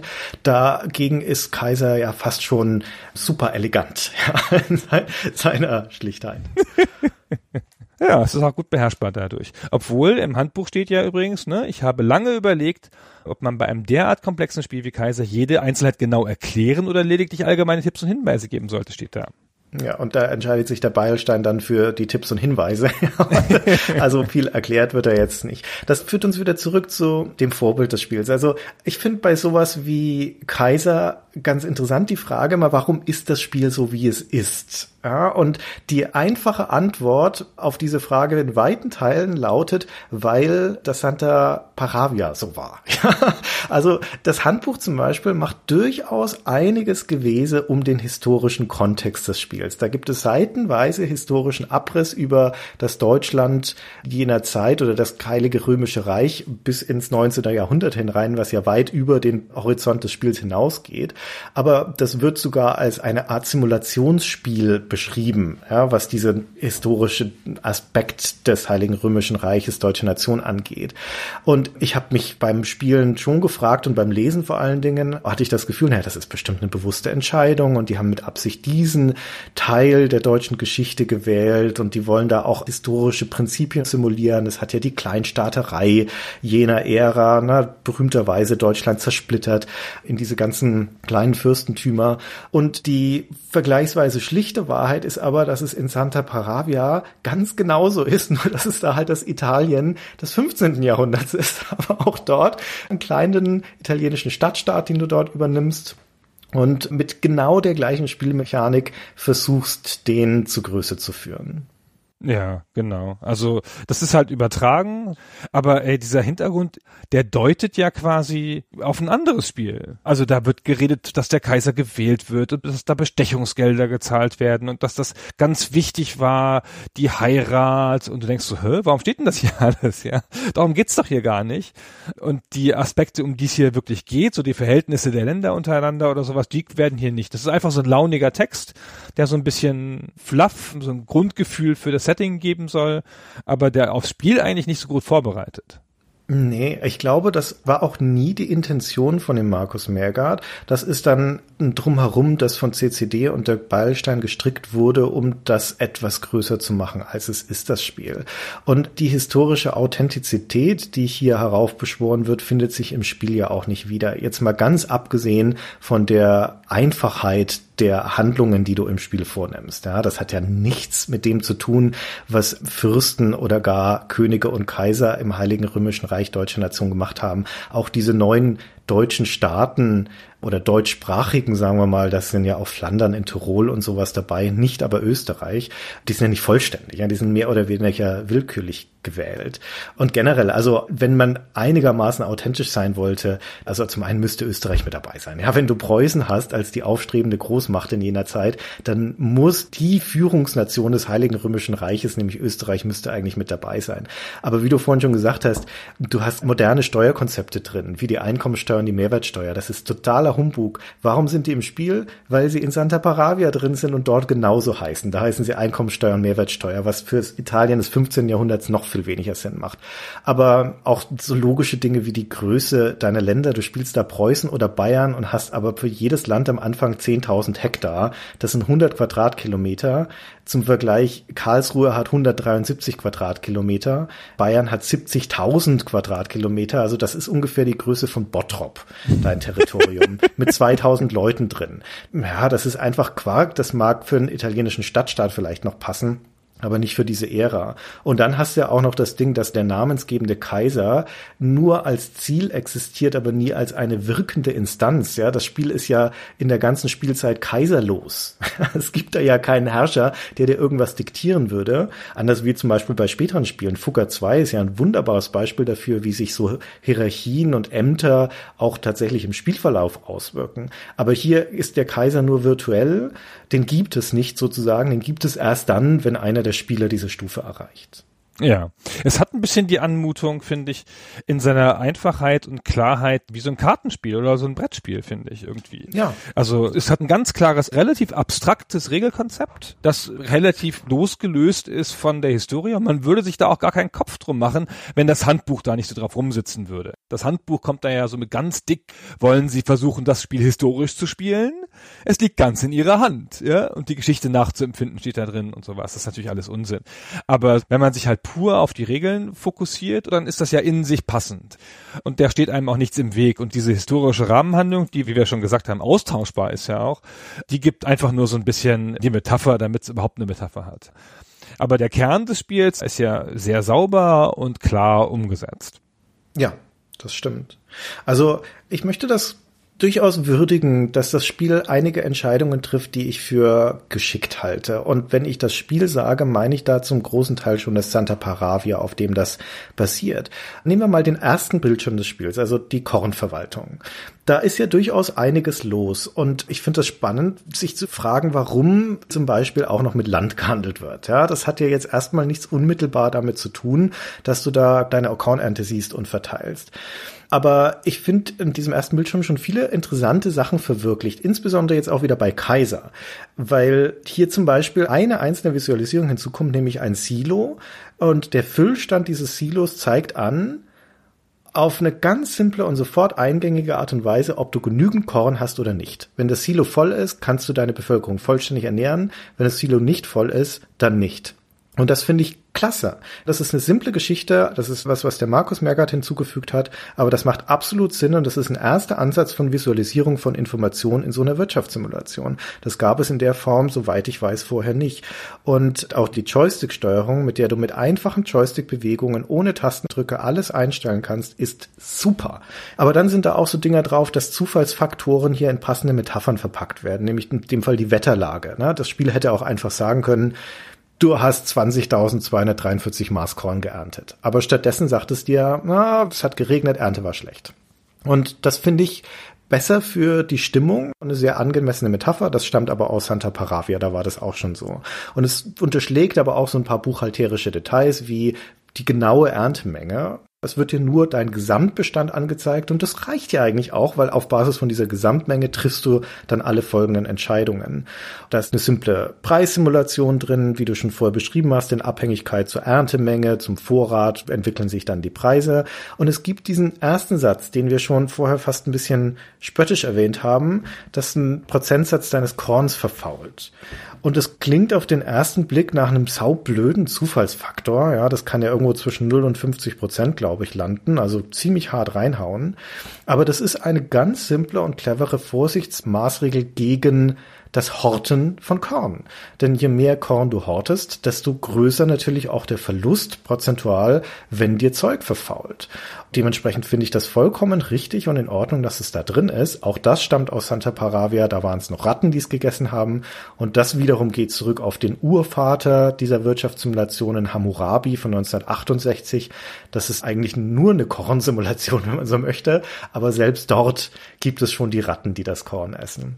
Und eine weitere Sache, die ich, wie gesagt, gut gelöst finde, ist die Tatsache, dass du hier auch mit Land handeln kannst und vor allen Dingen es auch verkaufen kannst. Denn wenn das nicht der Fall wäre und du hättest eine Kombination aus, hab kein Geld und eine schlechte Ernte, müsste also jetzt eigentlich Korn kaufen, hab aber kein Geld dafür, dann wäre es sicher ziemlich verratzt, wenn du nicht eine Möglichkeit hättest, noch Geld zu machen. Und da bietet dir das Spiel sogar zwei an, nämlich erstens Land zu verkaufen und zweitens, Schulden zu machen. Du kannst zu jedem Zeitpunkt des Spiels ohne weitere Probleme dein Konto überziehen. Und zwar ohne, dass du wie häufig in späteren Wirtschaftssimulationen da irgendwie zum Leiher oder zur Bank gehen musst und dann da irgendwelche Kreditkonditionen aushandeln. Das ist alles Quatsch. Hier geht's einfach ins Minus. Ne? Dir wird einfach das Geld abgezogen und später am Ende der Runde, wenn du wirklich noch Schulden haben solltest, dann gibt's auch noch einen Zins drauf. Aber das war's und das finde ich in seiner Simplizität spitze. Ja, ist von großer Klarheit. Der Landpreis und der Kornpreis sind ja beides schwankende Zahlen. Das sind beides sozusagen spekulative Güter und auch deswegen passen die hier gut zusammen in dem einen Screen. Der Grund ist natürlich klar, dass du das eine verkaufen musst, um das andere, das Notwendige zu haben. Aber genauso gut verkaufst du auch eine Reichenernte, das Korn vielleicht, um deinen Landbesitz ausbauen zu können. Das ist hier schon so ein sich gegenseitig bedingendes Paar von den zwei spekulativen Gütern, die du hast. Ja, es hat ja sogar so ein kleines Rubberbanding drin, dass wenn du jetzt tatsächlich es mal nicht schaffst, deine Bevölkerung vollständig zu ernähren und vielleicht sogar so dramatisch sie dahin raffst, wie du vorhin beschrieben hast, dass sie unter 500 fällt, dann wirft dich das enorm zurück und vor allen Dingen wirft es dich enorm zurück, weil die Ernte nämlich davon abhängt, wie viele Leute deine Felder bewirtschaften. Und wenn das so wenige sind, dann kommst du auf keinen grünen Zweig mehr, was die Ernte angeht. Aber dann geht der Landpreis dramatisch hoch. Das heißt, du kannst dann richtig gut Geld machen, indem du an der Stelle Land verkaufst. Und das brauchst du auch, weil du Korn nachkaufen musst. Das rettet dein Spiel meistens trotzdem nicht. Aber immerhin, ne, du bist dann nicht sofort raus. Du hast hier noch eine Art Gegenmaßnahme total clever gemacht. Also wie gesagt, im Kleinen viele richtige Entscheidungen hier getroffen, relativ elegante Abkürzungen für Sachen, die man auch viel komplexer hätte machen können, mit viel mehr unnötigen Informationen belasten können. Ja, jein, aber dann hat es natürlich auch auf diesem Bildschirm diese echt schwer zu verstehende Regel, die du vorhin schon beschrieben hast, dass du nur 80 Prozent deines Korns ausgeben kannst. Das ist auch echt missverständlich, weil das Spiel dir das benötigte Korn anzeigt mir fällt es sogar schwer, das zu beschreiben, ja. Da sind diese 80 Prozent noch nicht aufgerechnet oder das ist noch nicht eingerechnet, dass du nur 80 Prozent des Korns ausschütten kannst. Du musst auf diesen Silo-Füllstand schauen. Der hilft dir zu entscheiden, ob du genügend Korn hast oder nicht. Und die Frage ist, warum ist das so? Ja, dass du da zwischen 20 und 80 Prozent ausgeben musst? Und die einfache Antwort ist wie immer, weil es in Santa Paravia auch so war. Und da wird im Handbuch aber ausnahmsweise mal beschrieben, was der Grund ist, was hier bei Kaiser nicht der Fall ist, nämlich, dass diese 20 Prozent, die du zurückhalten musst mindestens, das Saatgut für das nächste Jahr sind. Also das ist einer der Faktoren, der deine nächste Ernte mitbestimmt. Und deswegen kannst du das nicht auf Null setzen, weil du sonst im nächsten Jahr keine Ernte hättest. Ich weiß ehrlich gesagt nicht, ob das bei Kaiser auch so ist. Ja, ich weiß nur, dass diese Regel aus Santa Paravia, du kannst maximal 80 Prozent ausgeben, hier auch übernommen wurde. Und die ist ziemlich unnötig, wenn du mich fragst. Ja, im deutschen Handbuch zu Kaiser steht, aufgrund eines Vertrages sind sie verpflichtet, 20 Prozent ihrer Kornreserven auszugeben. äh, genau. Ja, okay. Also ich finde das aber logisch eigentlich. Also als Metapher finde ich das logisch zu sagen, man muss Korn zurückhalten als Saatgut. Das braucht man auch. Und der Speicher zeigt ja auch nur die 80 Prozent an.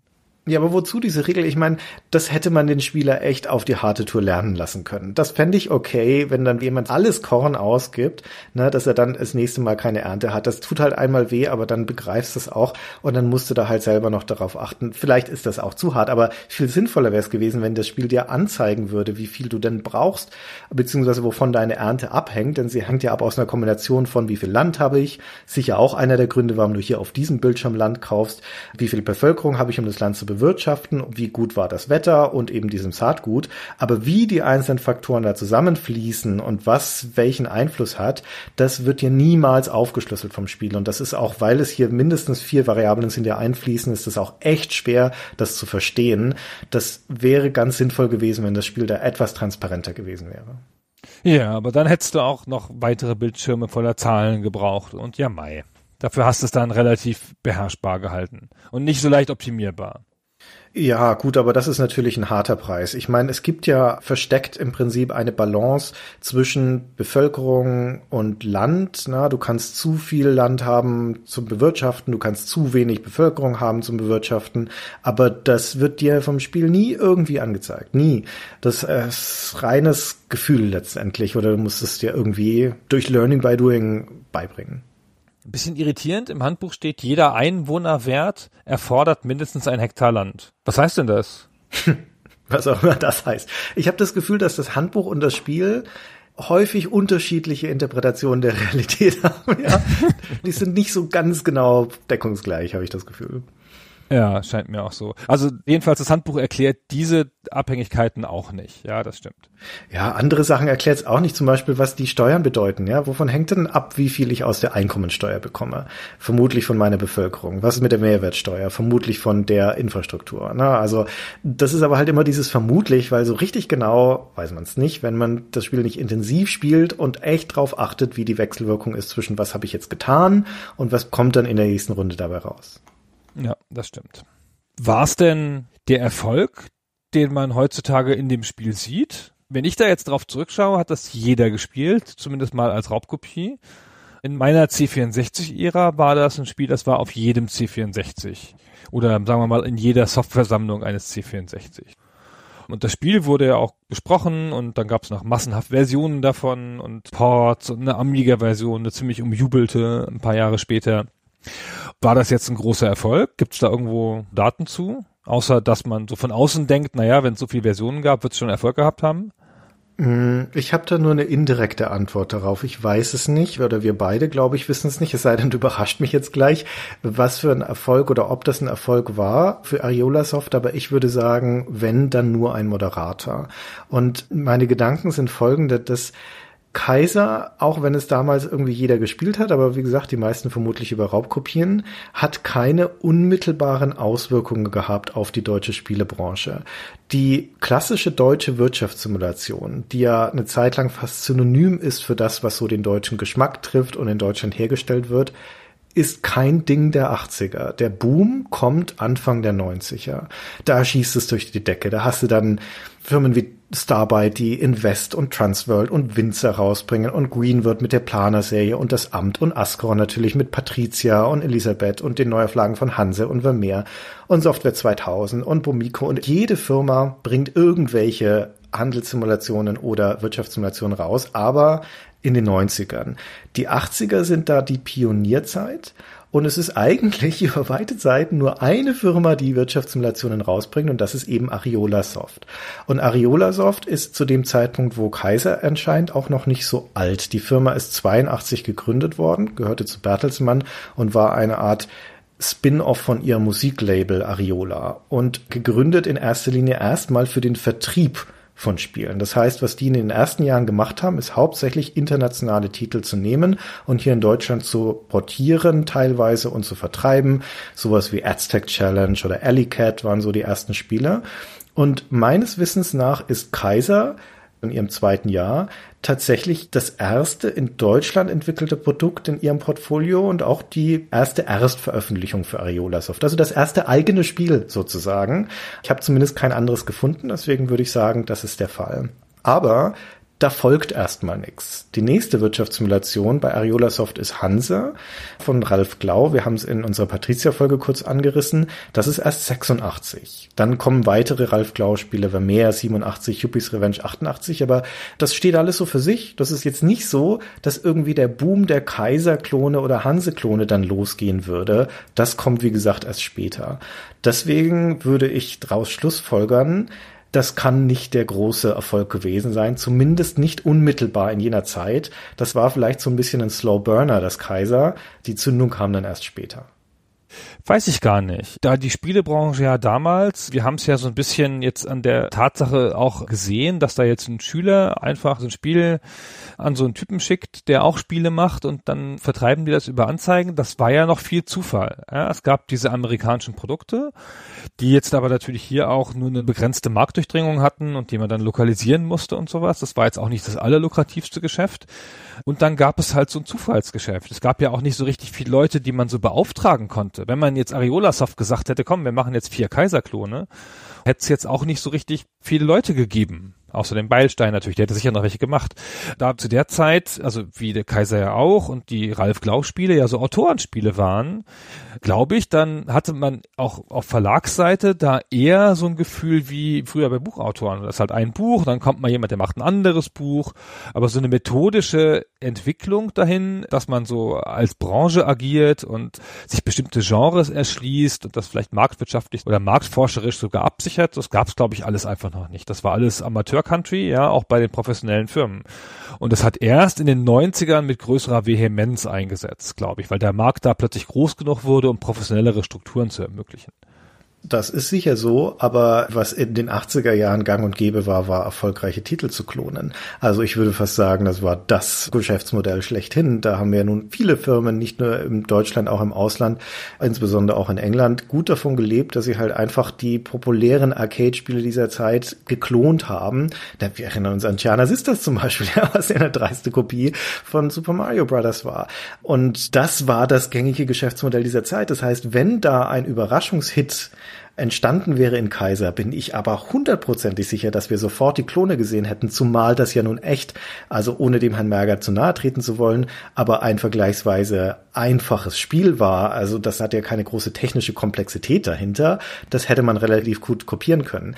Also ich glaube, dass das Raubkopieren ein schädlicher Faktor war, auf jeden Fall. Du weißt es ja, mein Steckenpferd ist auch immer das Erscheinungsbild und wenn man sich das Cover von Kaiser anschaut, dann ist es mit eines der grässlichsten, das man überhaupt nur hätte machen können für dieses Spiel. Ich meine, darauf, dass das im Handbuch so unfassbar abgeht auf diesen historischen Kontext und es auch dieses historische Setting hat, ist das Cover eine regelrechte Unverfrorenheit, ja, weil das zeigt ein Tron-Charakter vor so einer Tron-Hintergrundwelt, also mit so Virtual Reality-Linien und irgendwelchen Polygondingen und der hat aber ein Gesicht mit Kaiser Wilhelm Bart und einer Kaiserkrone auf. Es ist so eine absurde Collage. Ich habe keine Ahnung, was mir das sagen will. Ich hätte das nicht gekauft, um ehrlich zu sein, wenn ich das im Laden gesehen hätte.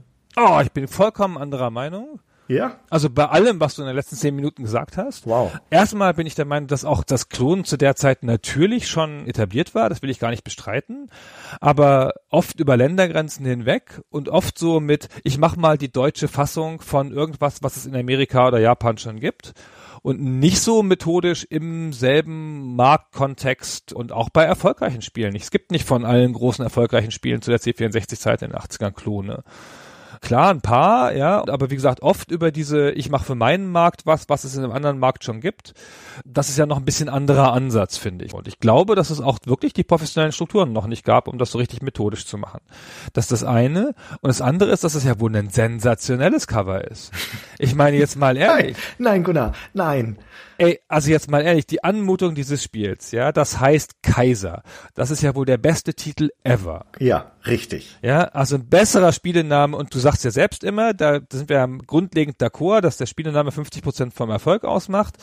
Bin da voll der Meinung, dass das sensationell ist. Und das schreit doch 80er Jahre, ja, diese komische Tron-Anmutung, die halt klar macht, es ist ein Computerspiel. Es ist kein Buch, liebe Leute. Es ist ein Computerspiel. Guckt, es hat Linien, die in den Raum gehen, ja. Wie das Pinball Construction Kit Cover, falls du dich daran erinnerst, mit diesen abstrakten Figuren drauf.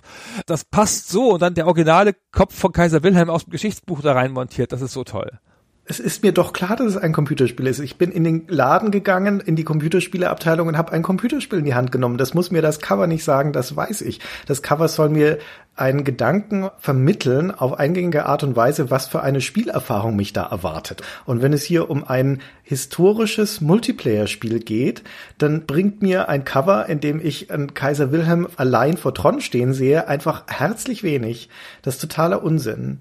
Du hast keine Ahnung, Christian. Zu der Zeit gab es ja noch Fotos auf Covern teilweise. Kaum ein Cover hat irgendwie ansatzweise die Spielerfahrung versucht darzustellen, sondern oft haben sie versucht, durch so eine Art von Neon oder irgendwie moderner Grafik und 3D halt überhaupt mal klar zu machen, dass es hier um Computerspiele geht. Ja, aber das ist ja auch Schwachsinn. Die meisten Spiele haben in ihrem Cover Artworks, die nur ansatzweise was mit dem Spielinhalt zu tun hatten, versucht, die Idee der Spielerfahrung darzustellen. Ja, und das sehe ich jetzt hier nicht. Doch, du bist Kaiser. Und das ist ein Computerspiel. Und es ist sogar eine Mühle reingezeichnet. ja, genau. Ist ja alles vollkommen wie im richtigen Spiel. Es fehlt gar nichts mehr. Ah. Ja, okay, na gut. Also wir werden die Frage, glaube ich, nicht beantworten können an dieser Stelle, ob Kaiser jetzt ein Erfolg war oder nicht. Da müsste man mal mit jemandem von Ariolasoft reden. Das wäre echt eine ganz interessante Frage. Was wir aber beantworten können, ist, wie es denn mit Kaiser eigentlich weiterging und vor allen Dingen, warum in den diversen Kaiserversionen, die dann noch folgen, der Markus Mergard nichts mehr damit zu tun hat. Und vielleicht lassen wir ihn erst noch mal schnell zu Wort kommen und lassen ihn beschreiben, was er eigentlich für Kaiser bekommen hat. Ich glaube, ich habe damals den entscheidenden Federstrich dann gemacht, dass ich also ein äh, Ding unterschrieben habe, wo ich dann gesagt habe, alle Rechte an dem Spiel gebe ich dann weiter. Und als das Spiel draußen war, kam dann ein Scheck mit mehr Geld, als ich jemals in meinem ganzen Leben gesehen hatte. Und das war dann also ein kleiner vierstelliger D-Mark-Betrag, den ich gekriegt habe dafür. Und ich kam mir vor wie der König der Welt, dass ich also tatsächlich vierstellig dick Geld auf die Hand bekommen habe. Und als ich dann festgestellt habe, dass dann ganzseitige Farbanzeigen auf der Rückseite von mehreren Computerzeitschriften für mein Spiel geworben haben, das war tatsächlich zum ersten Mal, wo ich nachgedacht habe, hm, könnte es sein, dass die Anzeigen mehr gekostet haben, als ich für das Spiel gekriegt habe? Ich weiß es bis heute nicht, aber im Nachhinein würde ich wahrscheinlich in einer anderen Weise auftreten. Aber das ist im Nachhinein natürlich super leicht zu sagen. Und ich war ja Teenager damals und äh, habe keine Ahnung gehabt von Business. Ich habe das gute Gefühl eigentlich, dass ich dafür gesorgt habe, dass es der Firma Ariola Soft vielleicht ein bisschen besser gegangen ist durch das Spiel Kaiser. Ich finde das ein sehr nettes und suffisantes Urteil, das zum Wohlergehen der Firma Ariola Soft beigetragen hat. Aber das Wesentliche war das, was er als allererstes gesagt hat. Er hat nämlich damals die Rechte mit übertragen mit diesem Federstreich unter dem Vertrag und war damit dann im Prinzip raus. Die Rechte an Kaiser, wenn ich das richtig verstanden habe, lagen dann bei dem Dirk Beilstein und CCD. Müssen sie wohl, sie können glaube ich nicht bei Ariolasoft gelegen haben, weil der Beilstein dann später auch Versionen ohne Ariolasoft gemacht hat, als es die Firma schon gar nicht mehr gab. Also die lagen wohl und vielleicht liegen sie immer noch bei ihm. Aber am Ende des Handbuchs der C64-Version steht, entwickelt von CCD Wiesbaden, Copyright 1984 Ariola Soft. Hm. Bezieht sich das dann auf das Handbuch oder das wird sich dann doch dann auf das Spiel beziehen? Ja, gute Frage, weiß ich nicht. Also im Spiel selbst taucht das nicht auf. Da taucht nur CCD auf. Ja, vielleicht ist es auch einfach Unsinn. Egal. Also jedenfalls, um das nochmal zu sagen, auch ganz schön hart, ne, aber typisch für das Geschäftsgebaren der Branche jener Zeit, dass der ahnungslose Schüler hier abgespeist wird mit einem Handgeld, was für ihn sicher ein ordentlicher Batzen war, wie er gerade beschrieben hat, aber im Weiteren dann auch nicht mehr profitiert von dem Spiel. Also auch die folgenden Versionen von Kaiser, seien es die Portierungen, seien es die Nachfolger, das hat ja durchaus noch einige Geschichte, die wir jetzt erzählen werden, da hat der Mergert nie irgendetwas davon gesehen. Ja, er wurde auch nicht mehr eingebunden. Das heißt, er hat halt seine Version abgeliefert und ab da war es das Spiel vom Beilstein quasi. Er hat dir im Gespräch auch erzählt, was ich so ein bisschen bittersüß finde, dass er genau eine Version von Kaiser besitzt, nämlich die ST-Version, die dann 1988 kam, also quasi die Version 2, wenn man so möchte. Und zwar nur deswegen, weil er den Beilstein drum gebeten hat, ihm das zu schicken. Und von seinem Originalspiel, ne, von der Atari 400 Version, besitzt er, wenn ich ihn richtig verstanden habe, noch nicht mal die Packung. Ja, das ist ein bisschen traurig. Immerhin hat sie den der Beilstein dann zugeschickt aber auch mehr nicht, ja, offenkundig halt nur das Spiel hier, danke. Und das war dann halt aber eine Special Edition und das war ja so eine aufwendige Packung, die ST-Version und die Amiga-Version. Und dann hat er auch im Gespräch dann schon so mit so einer großen Anerkennung davon so, das haben sie ja toll gemacht und wie das dann aussah und davon so berichtet. Das war schon sehr nett zu hören. Ja, diese ST-Version, also das ursprüngliche Kaiser erscheint 84, wie gesagt, auf dem Atari 400 und im gleichen Jahr noch auf dem C64 und auf dem Schneider CPC. Dann ist erstmal ein bisschen Pause und weiter geht es dann 1988 mit der Atari ST-Fassung. Die stammt jetzt von CCD direkt, also da hat, wie gesagt, der Mergert nichts mehr damit zu tun. Und das Interessante an dieser Fassung und den beiden weiteren, die dann noch folgen, nämlich die Amiga-Fassung und die DOS-Fassung in den folgenden Jahren, die kommen alle in einer, ja, du nanntest das Special Edition gerade, in einer großen Packung, in der ein Spielplan mit drin legt. Du hattest ja vorher schon gesagt, nicht zu Unrecht, dass dich das an ein Brettspiel erinnert. Und da warst du offensichtlich nicht der Einzige. Der Dirk Beilstein muss die gleiche Idee gehabt haben. Diesen ganzen Fassungen liegt die Spielwelt, also diese kleinen Staaten, die in dieser neuen Fassung von Kaiser dann eine zusammenhängende Karte im Spiel sind. Also eines der wesentlichen Probleme des ersten Teils, nämlich, dass man nie visualisiert bekommt, welche Staaten eigentlich an welche anderen Grenzen und wo es direkte Grenzen gibt und wo nicht. Das ist hier dadurch gelöst, dass du auf einmal eine komplette Darstellung der ganzen Spielwelt mit den angrenzenden Ländern hast als Karte im Spiel. Und die gibt es nochmal als Spielbrett, als zusammensetzbares Spielbrett aus einzelnen Karton-Puzzlesteinen. Und dieser Packung liegen auch noch bei jede Menge Papiermarker, die so zum Rausdrücken sind. Und das Handbuch erklärt es dann auch. Also der erste Gedanke könnte ja sein, ui, haben Sie da nochmal quasi ein Brettspiel mit eigenem Regelwerk mitgeliefert? Nee, das Handbuch sagt, was man damit machen soll, ist, gerade in Mehrspielerpartien soll jeder Spieler auf dieser physikalischen Karte mit den kleinen Markern nochmal genau das markieren, was er im Spiel auch schon hat und sieht, nämlich seine Mühlen, seine Einheiten und so weiter, damit man da quasi so eine persistente Offline-Version dieser Partie erschaffen kann. Und das ist, bei allem Respekt, Schwachsinn. ja. Natürlich ist das Schwachsinn. Aber deswegen habe ich auch Special Edition gesagt. Das ist natürlich keine Special Edition, weil es ja nur die eine Version gibt. Es gibt die nur in dieser elaboraten Form mit 100 Seiten Handbuch und Spielplan und Spielsteinen. Aber das ist doch so eine klassische sinnlose Sache, über die man sich trotzdem freut, weil sie irgendwie da ist. Das guckt man sich dann einmal an und dann benutzt man es nie und dann freut man sich, dass man es hat. Ja. Für 129 Mark, die das damals gekostet hat auf dem Amiga, ja. ja, Ah, die Packung ist auch viel schlichter, abgesehen davon, dass sie so groß ist und so ein großes Plastikcase ist. Das ist einfach eine dunkelrote Packung, wo nur in großen versalen Lettern der Schriftzug Kaiser draufsteht. In schlichter Eleganz. Ja, sieht so ein bisschen lederartig aus, die Packung. Nicht ganz. Und er hat so eine Schlaufe, mit der man sie so zuhalten kann. Mit so einem Bindfaden. Das ist alles ganz toll. Hat die Welt noch nicht gesehen, sowas. Nee, ist aber wirklich eine aufwendige Packung, sieht aus wie ein Buch. Ne? Die grundlegende Metapher ist, dass es aussehen soll wie ein Buch. Ist ganz interessant, weil es setzt ja damit ganz stark auf eine Markenbekanntheit. Also es wirkt wie ein Spiel, auf das alle gewartet haben, was schon gleich als Special Edition rauskommt. Und es erklärt sich auch nicht groß auf der Packung. Also im Wesentlichen auf der Vorderseite steht ja nur das Logo. Ja, und es ist ja keine Fortsetzung, ne? es ist kein Kaiser 2, obwohl der ja jetzt dann auch schon mindestens vier Jahre dazwischen liegen zum Original, sondern es ist wirklich nur eine Partierung auf die damals neuen 16-Bit-Plattformen dann, so neu auch schon nicht mehr, und den PC, wie gesagt. Allerdings eine inhaltlich überarbeitete. Das hat sich nicht so wahnsinnig viel am Spielprinzip verändert. Die Abfolge ist insgesamt immer noch die gleiche und die grundlegenden Spielmechanismen sind die gleichen, aber es hat jetzt Grafik. also richtige Grafik und Maussteuerung. Ja. Und nicht schlecht, die Grafik. Ne? Typische Amiga-Grafik, also hat so statische Bildchen im Wesentlichen. Die Sachen, die man vorher in Tabellenform erledigt hat, eine Mühle kaufen und so weiter und so fort, kann man jetzt so ein bisschen Patrizia-mäßig in so einem großen Screen machen, wo man dann auf die Mühle tippt und dann kriegt man den Preis angezeigt. Ist dadurch natürlich auch ein bisschen unübersichtlicher, aber halt sehr hübsch. Und hat nicht mehr diese Schlichtheit und Schnelligkeit, aber dafür ist es halt sehr hübsch. Und deutlich aufgepeppt in so einer Art isometrischen Ansicht, jetzt diese Landansicht, du jetzt nämlich die Sachen, die du kaufst, Mühlen und solche Sachen jetzt platzieren musst, was glaube ich keinen großen Sinn ergibt. Naja, der Gedanke war, diese Karte, auf der du die Sachen baust, das ist jetzt, wie gesagt, eine große Karte und die zählt jetzt gleichzeitig auch als das Kriegsschlachtfeld. Es gibt keinen separaten Modus mehr. Dementsprechend ist der Gedanke, dass wo du deine Sachen platzierst und auch die Stadtmauern, die als neues Element dazugekommen sind und die Feldlager für deine Armee, dass das dann im Krieg einen Unterschied macht. Ja, wenn du jetzt, keine Ahnung, deine wertvollen Mühlen direkt an der Grenze platzierst, schön in Reihe und Glied, ist das vielleicht jetzt keine so tolle Idee, wenn sich Hessen entscheiden sollte, jetzt da einzufallen. Aber der Krieg funktioniert nicht so toll in dem Spiel, wenn du mich fragst.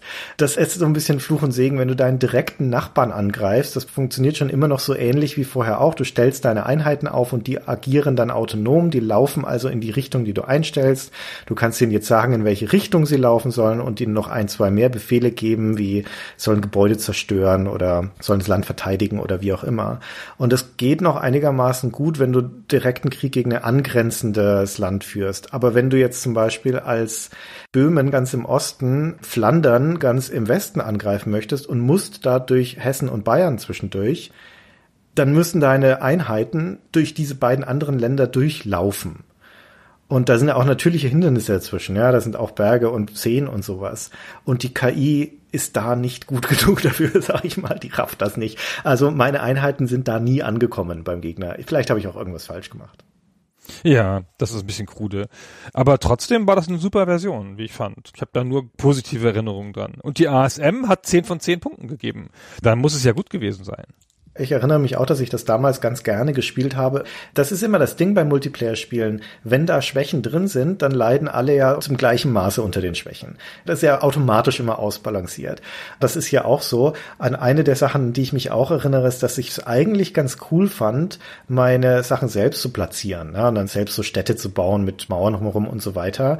Aber das Platzieren von Gebäuden in dieser etwas gekippten, wie du sagtest, isometrischen Ansicht ist super frickelig und es hat zwei Elemente, die ich nicht verstehe.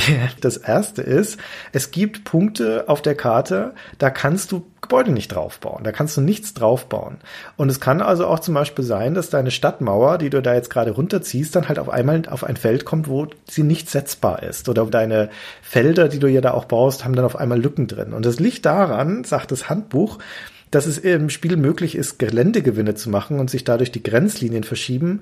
Und die verschieben sich aber in vorgegebenem Maße. Das sind also quasi unsichtbare Linien in der Karte, wo sich die Grenze hin verschieben kann. Und da kannst du nichts draufbauen. Es ist super bescheuert. Und die andere Geschichte ist, dass Stadtmauern in einem anderen Winkel gebaut werden als Gebäude. Die stehen schräg zueinander mit so einem leichten Absatz dazwischen. Und gerade Stadtmauern zu bauen, um irgendwelche Häuser, die du schon gebaut hast, ist super schwierig abzuschätzen, wo du die hinbauen musst. Also die gute Grundidee wird da leider durch die Ausführung sehr sabotiert. Ja, das stimmt ja. Das hat nicht so gut funktioniert mit dem Krieg. Naja, trotzdem eine schöne Version. Ach ja, auf dem Amiga. Ich habe, glaube ich, auch am meisten die C64-Version gespielt, wenn ich das noch richtig in Erinnerung habe. Genau, dann kam 88 Amiga und ST und 91 die DOS-Version und das war's ja fast auf eine Art. Dann kam noch Kaiser Deluxe. Habe ich jetzt völlig zufällig nochmal eine Powerplay durchgeblättert von 95 und hatte schon wieder Kaiser Deluxe vergessen. Und dann ist da ein Test drin von einer halben Seite mit 33 Prozent. Als Hersteller wird Linell angegeben. Mit nur achtjähriger Verspätung bringt das eidgenössische Entwicklerteam eine grafisch aufgebohrte Deluxe-Edition. Beim Spielverlauf hat sich seit C64-Zeiten nichts geändert. Und da war es natürlich dann durch mit dem einfachen Spielprinzip zu der Zeit. Ja, Linell ist ein Schweizer Entwicklungsteam, eine Schweizer Firma, die haben schon die Ports für den Amiga und für DOS gemacht, für CCD. Also die Atari ST-Fassung kam, glaube ich, von CCD selbst und die Umsetzung dann von Linell. Und das Kaiser Deluxe ist die DOS-Fassung von 1991 nochmal das gleiche Spiel nochmal. Und das ist nicht grafisch aufgehübscht, also nicht nennenswert. Das einzig Wesentliche ist, dass da jetzt Sprachausgabe drin ist. Sprachausgabe für die drei Sätze, die da im Spiel gesagt werden. Das schlechte Wetter zerstörte Teile ihrer wertvollen Vorräte. Und das ist dreist. Das ist wirklich dreist. Das ist auch das letzte Spiel, das Linnell rausgebracht hat. Also es kann sein, dass es eine Verzweiflungstat war, aber das kann man sofort wieder vergessen. Die 33 Prozent zeigen aber auch, abgesehen davon, dass das hier zu Recht abgestraft wird, dass sich natürlich das Genre der Wirtschaftssimulationen weiterentwickelt hat. Und dieses Kaiser Deluxe ist eine Neuauflage der Neuauflage des Originals und inhaltlich ist das nichts anderes als das Kaiser von 1984. In den elf Jahren, die da dazwischen liegen, haben wir inzwischen einen Schwung von damals modernen, viel komplexeren, grafisch schöneren Wirtschaftssimulationen. Da wirkt das Kaiser Deluxe unglaublich altbacken. Da darf man aber eigentlich nicht vergessen, dass diese ursprüngliche Version, auf die das basiert, natürlich der Urvater von all dem war damals. Ja, genau. Man kann dem ja das Übel nehmen, aber es ist halt natürlich dann Geldmache gewesen, da das Spiel nochmal rauszubringen. Und es hat ja nicht so richtig einen weiterentwickelten Nachfolger gehabt, wahrscheinlich auch, weil es so ein schlichtes Spiel war. Also, ich weiß nicht, wenn das in fähigeren Händen gewesen wäre, sage ich jetzt einfach mal unfair, dann hätte man gerade diesen Boom der Wirtschaftssimulation der 90er natürlich volle Kanne nutzen können, um das weiterzudenken. Das Szenario ist unverwüstlich, der Titel, der Name des Spiels ist sensationell, nach wie vor zwei sehr, sehr starke Aspekte, die man da schon mal für sich hat. Man hätte sie jetzt einfach spielmechanisch ausbauen müssen. Und das ist nicht passiert. Kaiser wurde in den späten 80er oder 90ern einfach als Variante des Originals neu aufgelegt und nochmal neu aufgelegt. Also es hätte ja Ansatzpunkte gegeben. Also wie gesagt, ich finde schon, dass es in seiner Schlichtheit und seiner Reduziertheit jetzt auch nicht so ganz viel logische Ansatzpunkte gibt, wo man es hätte erweitern können. Aber natürlich ist mit dem Szenario und der Metapher viel zu machen. Der Kampfmodus ist ja fast noch unterrepräsentiert. Da hätte man auch noch was mehr machen können. Also ein Spiel, in dem das stärker im Vordergrund steht. Und der Handel ist ja auch leicht aufzubohren. Halt nicht wie in der Amiga-Version zwischen den Spielern, was nicht so toll funktioniert hat, aber auch sonst. Also es wäre schon möglich gewesen, in der Metapher zu bleiben, ein paar Elemente mit dem Korn und den Mühlen und so beizubehalten und dann ein größeres Spiel damit zu machen. Naja, das Kaiser der 90er Jahre ist Fugger 2, wenn du mich fragst. Ne? Das Spiel zeigt, wie man es eigentlich hätte machen müssen und ist ja zu Recht auch eine der beliebtesten Wirtschaftssimulationen dieser Ära. Das Kaiser, das ursprüngliche, das leidet schon auch unter inhärenten Problemen, mal abgesehen davon, dass es halt relativ überschaubar ist in seiner mechanischen Komplexität. Aber es hat auch ein paar Probleme. Wir haben schon eines gesagt, das ist die mangelnde Interaktion zwischen den Spielern. Dann ist es auch ziemlich langatmig. Das hat so eine exponentielle Kurve. Das hat einen sehr zähen Anfang mit inkrementellen Fortschritten und nach hinten raus hast du dann selbstverstärkende Effekte. Na, da kriegst du dann auf einmal massig Geld und da geht dann alles total schnell.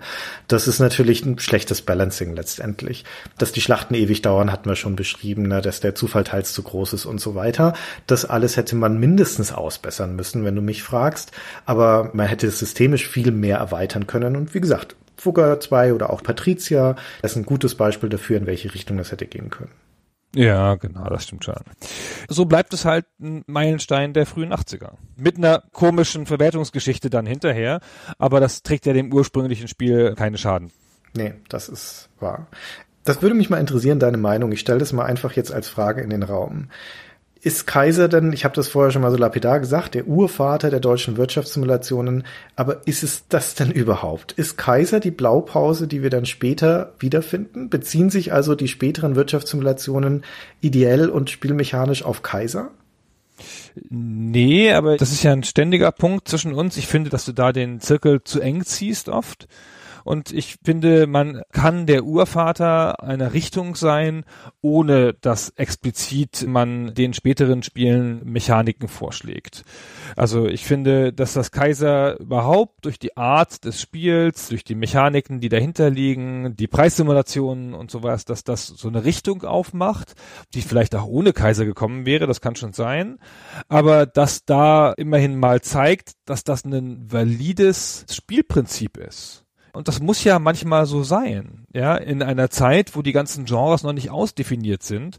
Klar gibt's schon ein paar Handelssimulationen und du hast ja auch die Urväter genannt und so, aber dass das ein wirtschaftlich valides Spielprinzip ist, so eine Art von Spiel zu machen, in dem im Wesentlichen gehandelt wird und das Kämpfen gar nicht im Vordergrund steht oder die Action nicht im Vordergrund steht. Denn viele Spiele waren jetzt derzeit Actionspiele.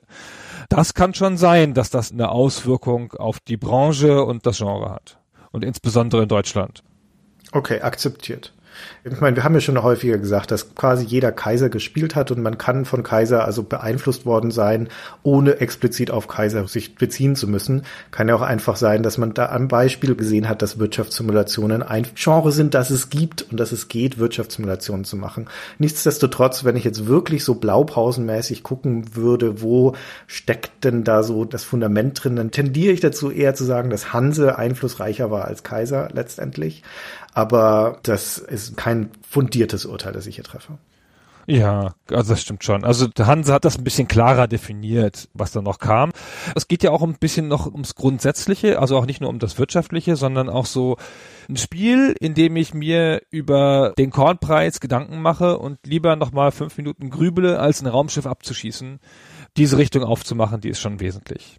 Und das ist ja auch sehr deutsch. Und das hat einfach auch eine deutsche Stimmung getroffen. Das ist ja nicht umsonst, dass dann dieser Boom da in Deutschland kam. Das ist jetzt sicherlich nicht nur auf das Beispiel Kaiser zurückzuführen. Aber es hat halt früh was vorweggenommen, was sich hinterher wesensartig für die deutsche Branche herausgestellt hat. Nämlich die Simulationen, in denen es nicht so sehr um Kampf geht, sondern halt um Wirtschaft. Und diese brettspielhaft waren und so ruhig waren und so. Gut, Gunnar. Dann dürfen wir uns jetzt die Kaiserkrone aufsetzen als Kaiser der Kaiser-Podcasts. hm.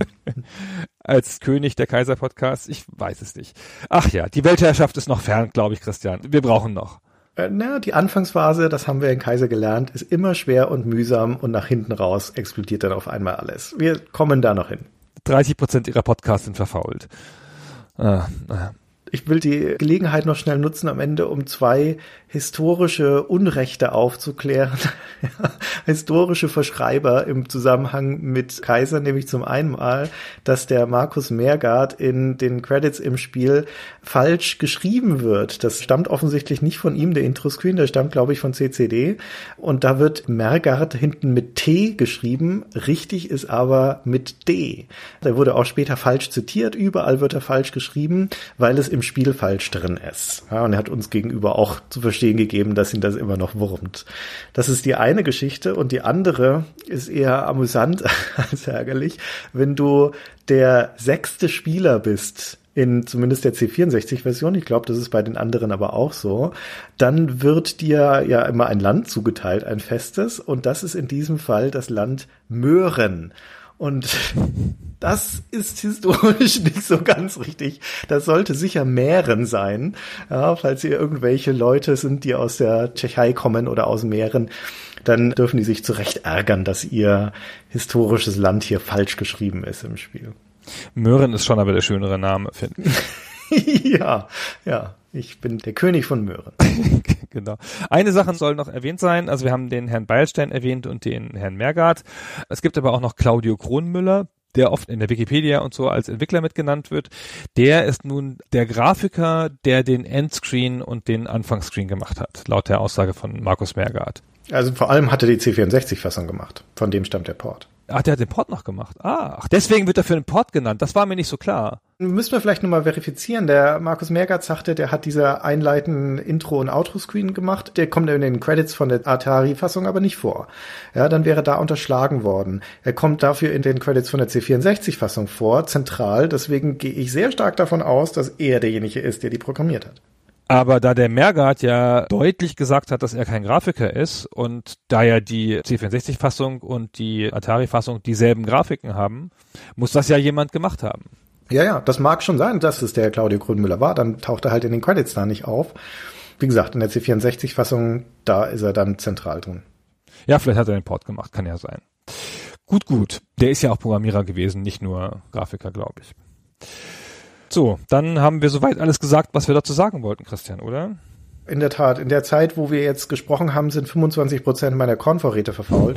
Das heißt, es wird höchste Zeit, dass wir diesen Podcast beenden und wie immer an unsere Zuhörer übergeben. Teilt bitte eure Erfahrungen mit Kaiser mit uns. Ergänzt gerne das, was wir geschrieben haben. Falls ihr zufällig Claudio Kronmüller oder Dirk Beilstein seid, würde uns eure Perspektive auch noch sehr interessieren. www.stayforever.de, da findet man unsere E-Mail-Adresse beziehungsweise kann in den Kommentaren kommentieren in den Kommentaren kommentieren, in den Kommentaren kommentieren. Christian, du bist an Eloquenz nicht zu überbieten heute, wie immer. Dankeschön. So ist das. Weltherrschaft.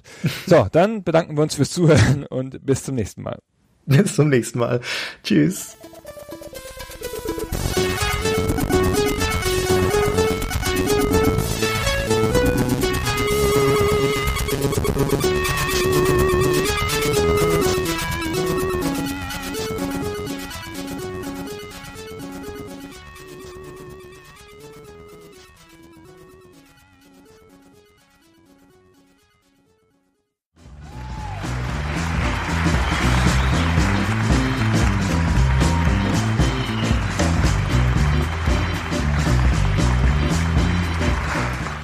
Hallo und einen guten Abend an die lieben Hörerinnen und Hörer draußen an den Rundfunkgeräten zum Stay Forever Quiz.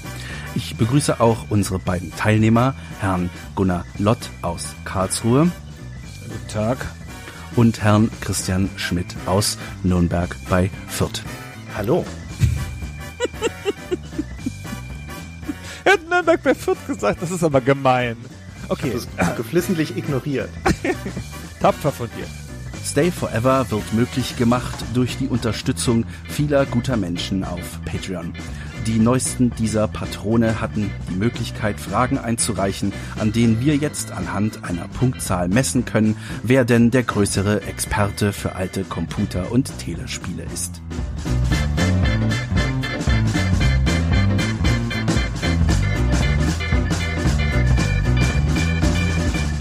Die Spielregeln.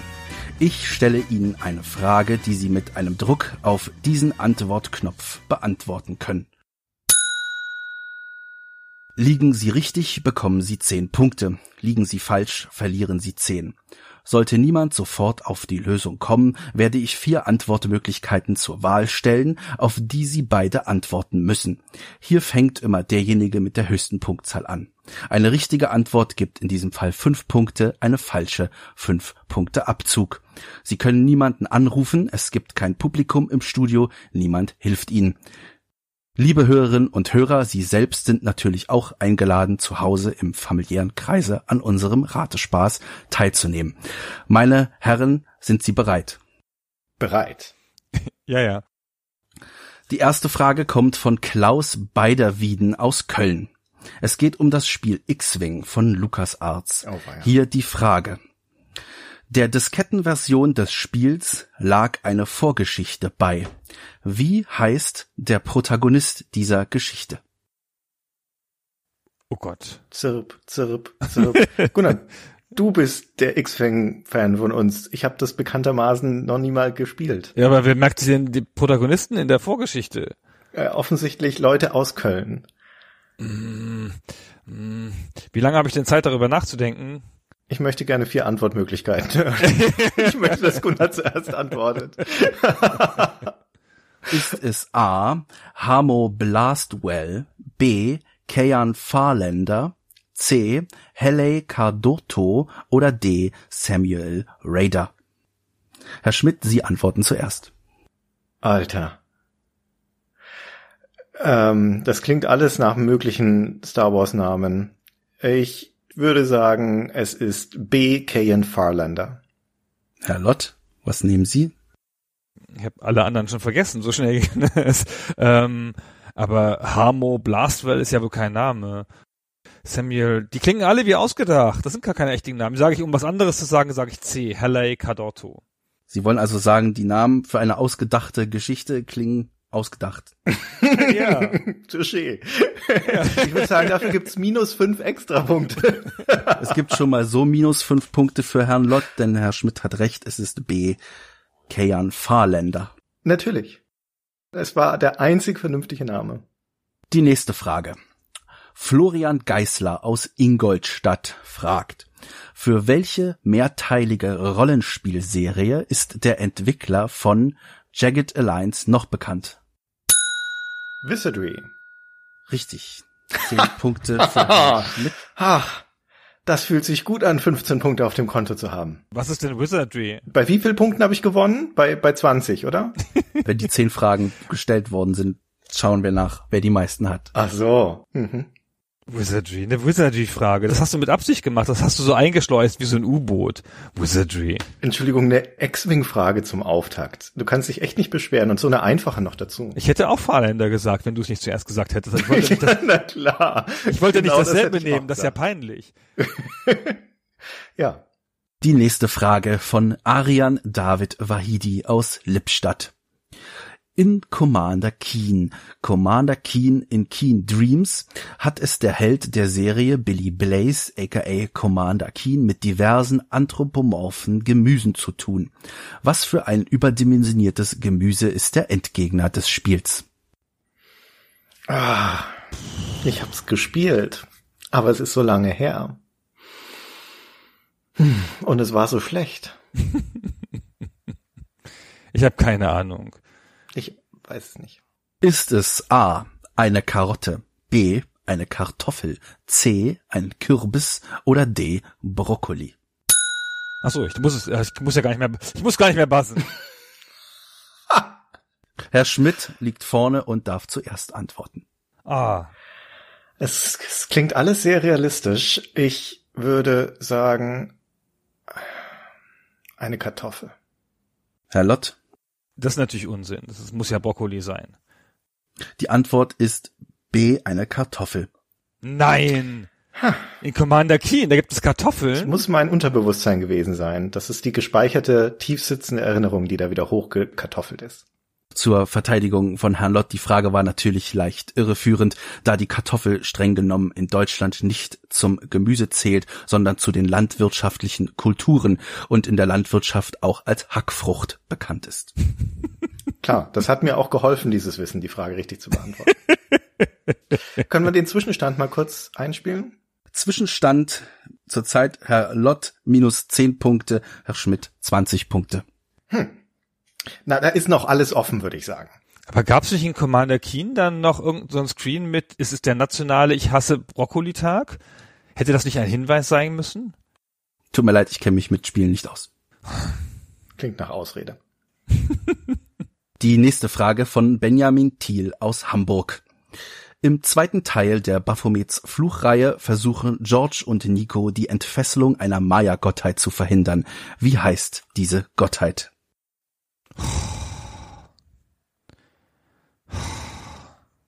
Also Baphomet ist es nicht. So viel würde ich jetzt mal sagen. Christian im Stile eines Siegers hier, ja. Ich schließe schon mal Dinge aus. Na? Und Ich helfe dir ja damit auch ein bisschen. Die vier Antwortmöglichkeiten. Ist es A. Quetzalcoatl, B. Xochiquetzal, C. Tetzlaquipoca oder D. Huitzilopochtli? Was sind das für Namen? Herr Schmidt, Sie beantworten die Frage zuerst. Ah, Mann, Mann, Mann, Mann. Ja, am naheliegendsten wäre A, aber das kommt mir irgendwie nicht vertraut vor. Ich sag mal, es, ich glaube, es war Tetzkatlipoca, C. Das sage ich auch. Tetzklatlipuka. Ich will auch mal einen Punkt haben. Ich mache jetzt einfach, sage jetzt einfach alles, was der Schmidt sagt, damit ich wenigstens Punkte kriege. Ja, es ist beide richtig. Fünf Punkte für beide. Du alter Trittbrettfahrer. Unglaublich. muss erstmal die Abwehr sichern hier, damit man mal so ein bisschen ins, ins Spiel kommt. Tetzkatlipoka ist übrigens die Übersetzung für den Untertitel des Spiels, nämlich der rauchende Spiegel. Ach, guck. Wieder was gelernt. Die nächste Frage von Sebastian Felske aus Magdeburg. Auf wem basiert das Charakterporträt von Gouverneurin Elaine Marley aus The Secret of Monkey Island? Bitte den vollständigen Namen. Das Charakterporträt. Wir haben das doch ausführlichst recherchiert. Ja, ja. Kommt mir auch bekannt vor, als hätten wir das mal besprochen. Ja, ich habe das Bild auch vor Augen. War das nicht irgendjemand bei LucasArts? Lucasfilm Games damals. Wollen Sie die vier Antwortmöglichkeiten hören? Ja. Ist es A. Chester Mendacium, Verwaltungsmitarbeiterin bei LucasArts, Avril Harrison, Grafikerin bei LucasArts, Elaine Schaefer, Tochter von Tim Schaefer oder Melissa Tantaerat, Frau von George Lucas. Muss ich wieder als Erster? Ja, du wirst doch die ganze Zeit als Erster müssen. Doof Mann. Es, das war B. Avril Harrison. Hätte ich jetzt auch gesagt. Elaine Schäfer klingt so wie ausgedacht. Das hat sich jemand ausgedacht. Und Melissa Tanta Erat, das ist doch wohl ein Scherz. Das ist doch wohl kein Name. Chester Mendacium, das kann sich niemand ausdenken. Das ist zu absurd. Dann sage ich mal A. Das ist leider falsch. Es ist Antwort B, Avril Harrison. Ah. Mendacium ist lateinisch für Lüge und Tanta Erat für großen Betrug. Schön. Sehr gut. Er hat so einen ganz anderen Stil, sich Namen auszudenken. Er versucht's gar nicht logisch. Das ist doch nicht normal. Ein kurzer Zwischenstand. Okay. Herr Schmidt, Sie haben 30 Punkte. Herr Lott, Schön. Sie haben minus 10 Punkte. Auch schön. Das reicht. Die nächste Frage von Konstantin Kavaletz aus Braunschweig. Smudo von den Fantastischen Vier ist bekanntlich ein großer Freund von Videospielen. Er hat auch selbst ein Spiel programmiert und veröffentlicht. Wie heißt es?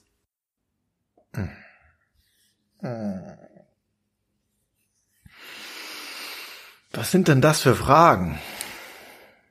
Das hat er doch mal irgendwo erzählt in der Dokumentation. Der, aber der hat doch bei tausend Spielen mitgemacht, aber also irgendwie als Voice-Over und so, aber der hat wirklich auch eins selber eins geschrieben. Das hat er mal irgendwo erzählt, dass er als Jugendlicher, wie wir alle, Spiele programmiert hat. Und das war irgendeine, ah, der hat doch auch irgendwie eine Datenbank programmiert oder sowas. Ich habe ganz lose Erinnerungen daran. Es muss irgendein Management-Dings gewesen sein. Lies mal vor, bitte. Ist es A. Price of Peril, B. Reflektor Falke, C. Der Rap Manager oder D. Michi Beck in Hell? Ist doch ein Scherz.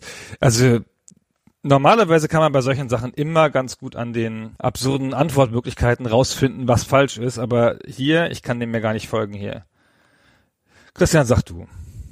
Ja, ich muss ja wieder, ne? Ähm, es ist, meiner Ansicht nach, es ist D. Michi Beckenhell. Das ist ja auf keinen Fall. Das ist ja zu offensichtlich. Der hat doch bestimmt programmiert, bevor er in der Rapband war mit Michi Beck. Michi Beck ist ja einer der anderen Musiker.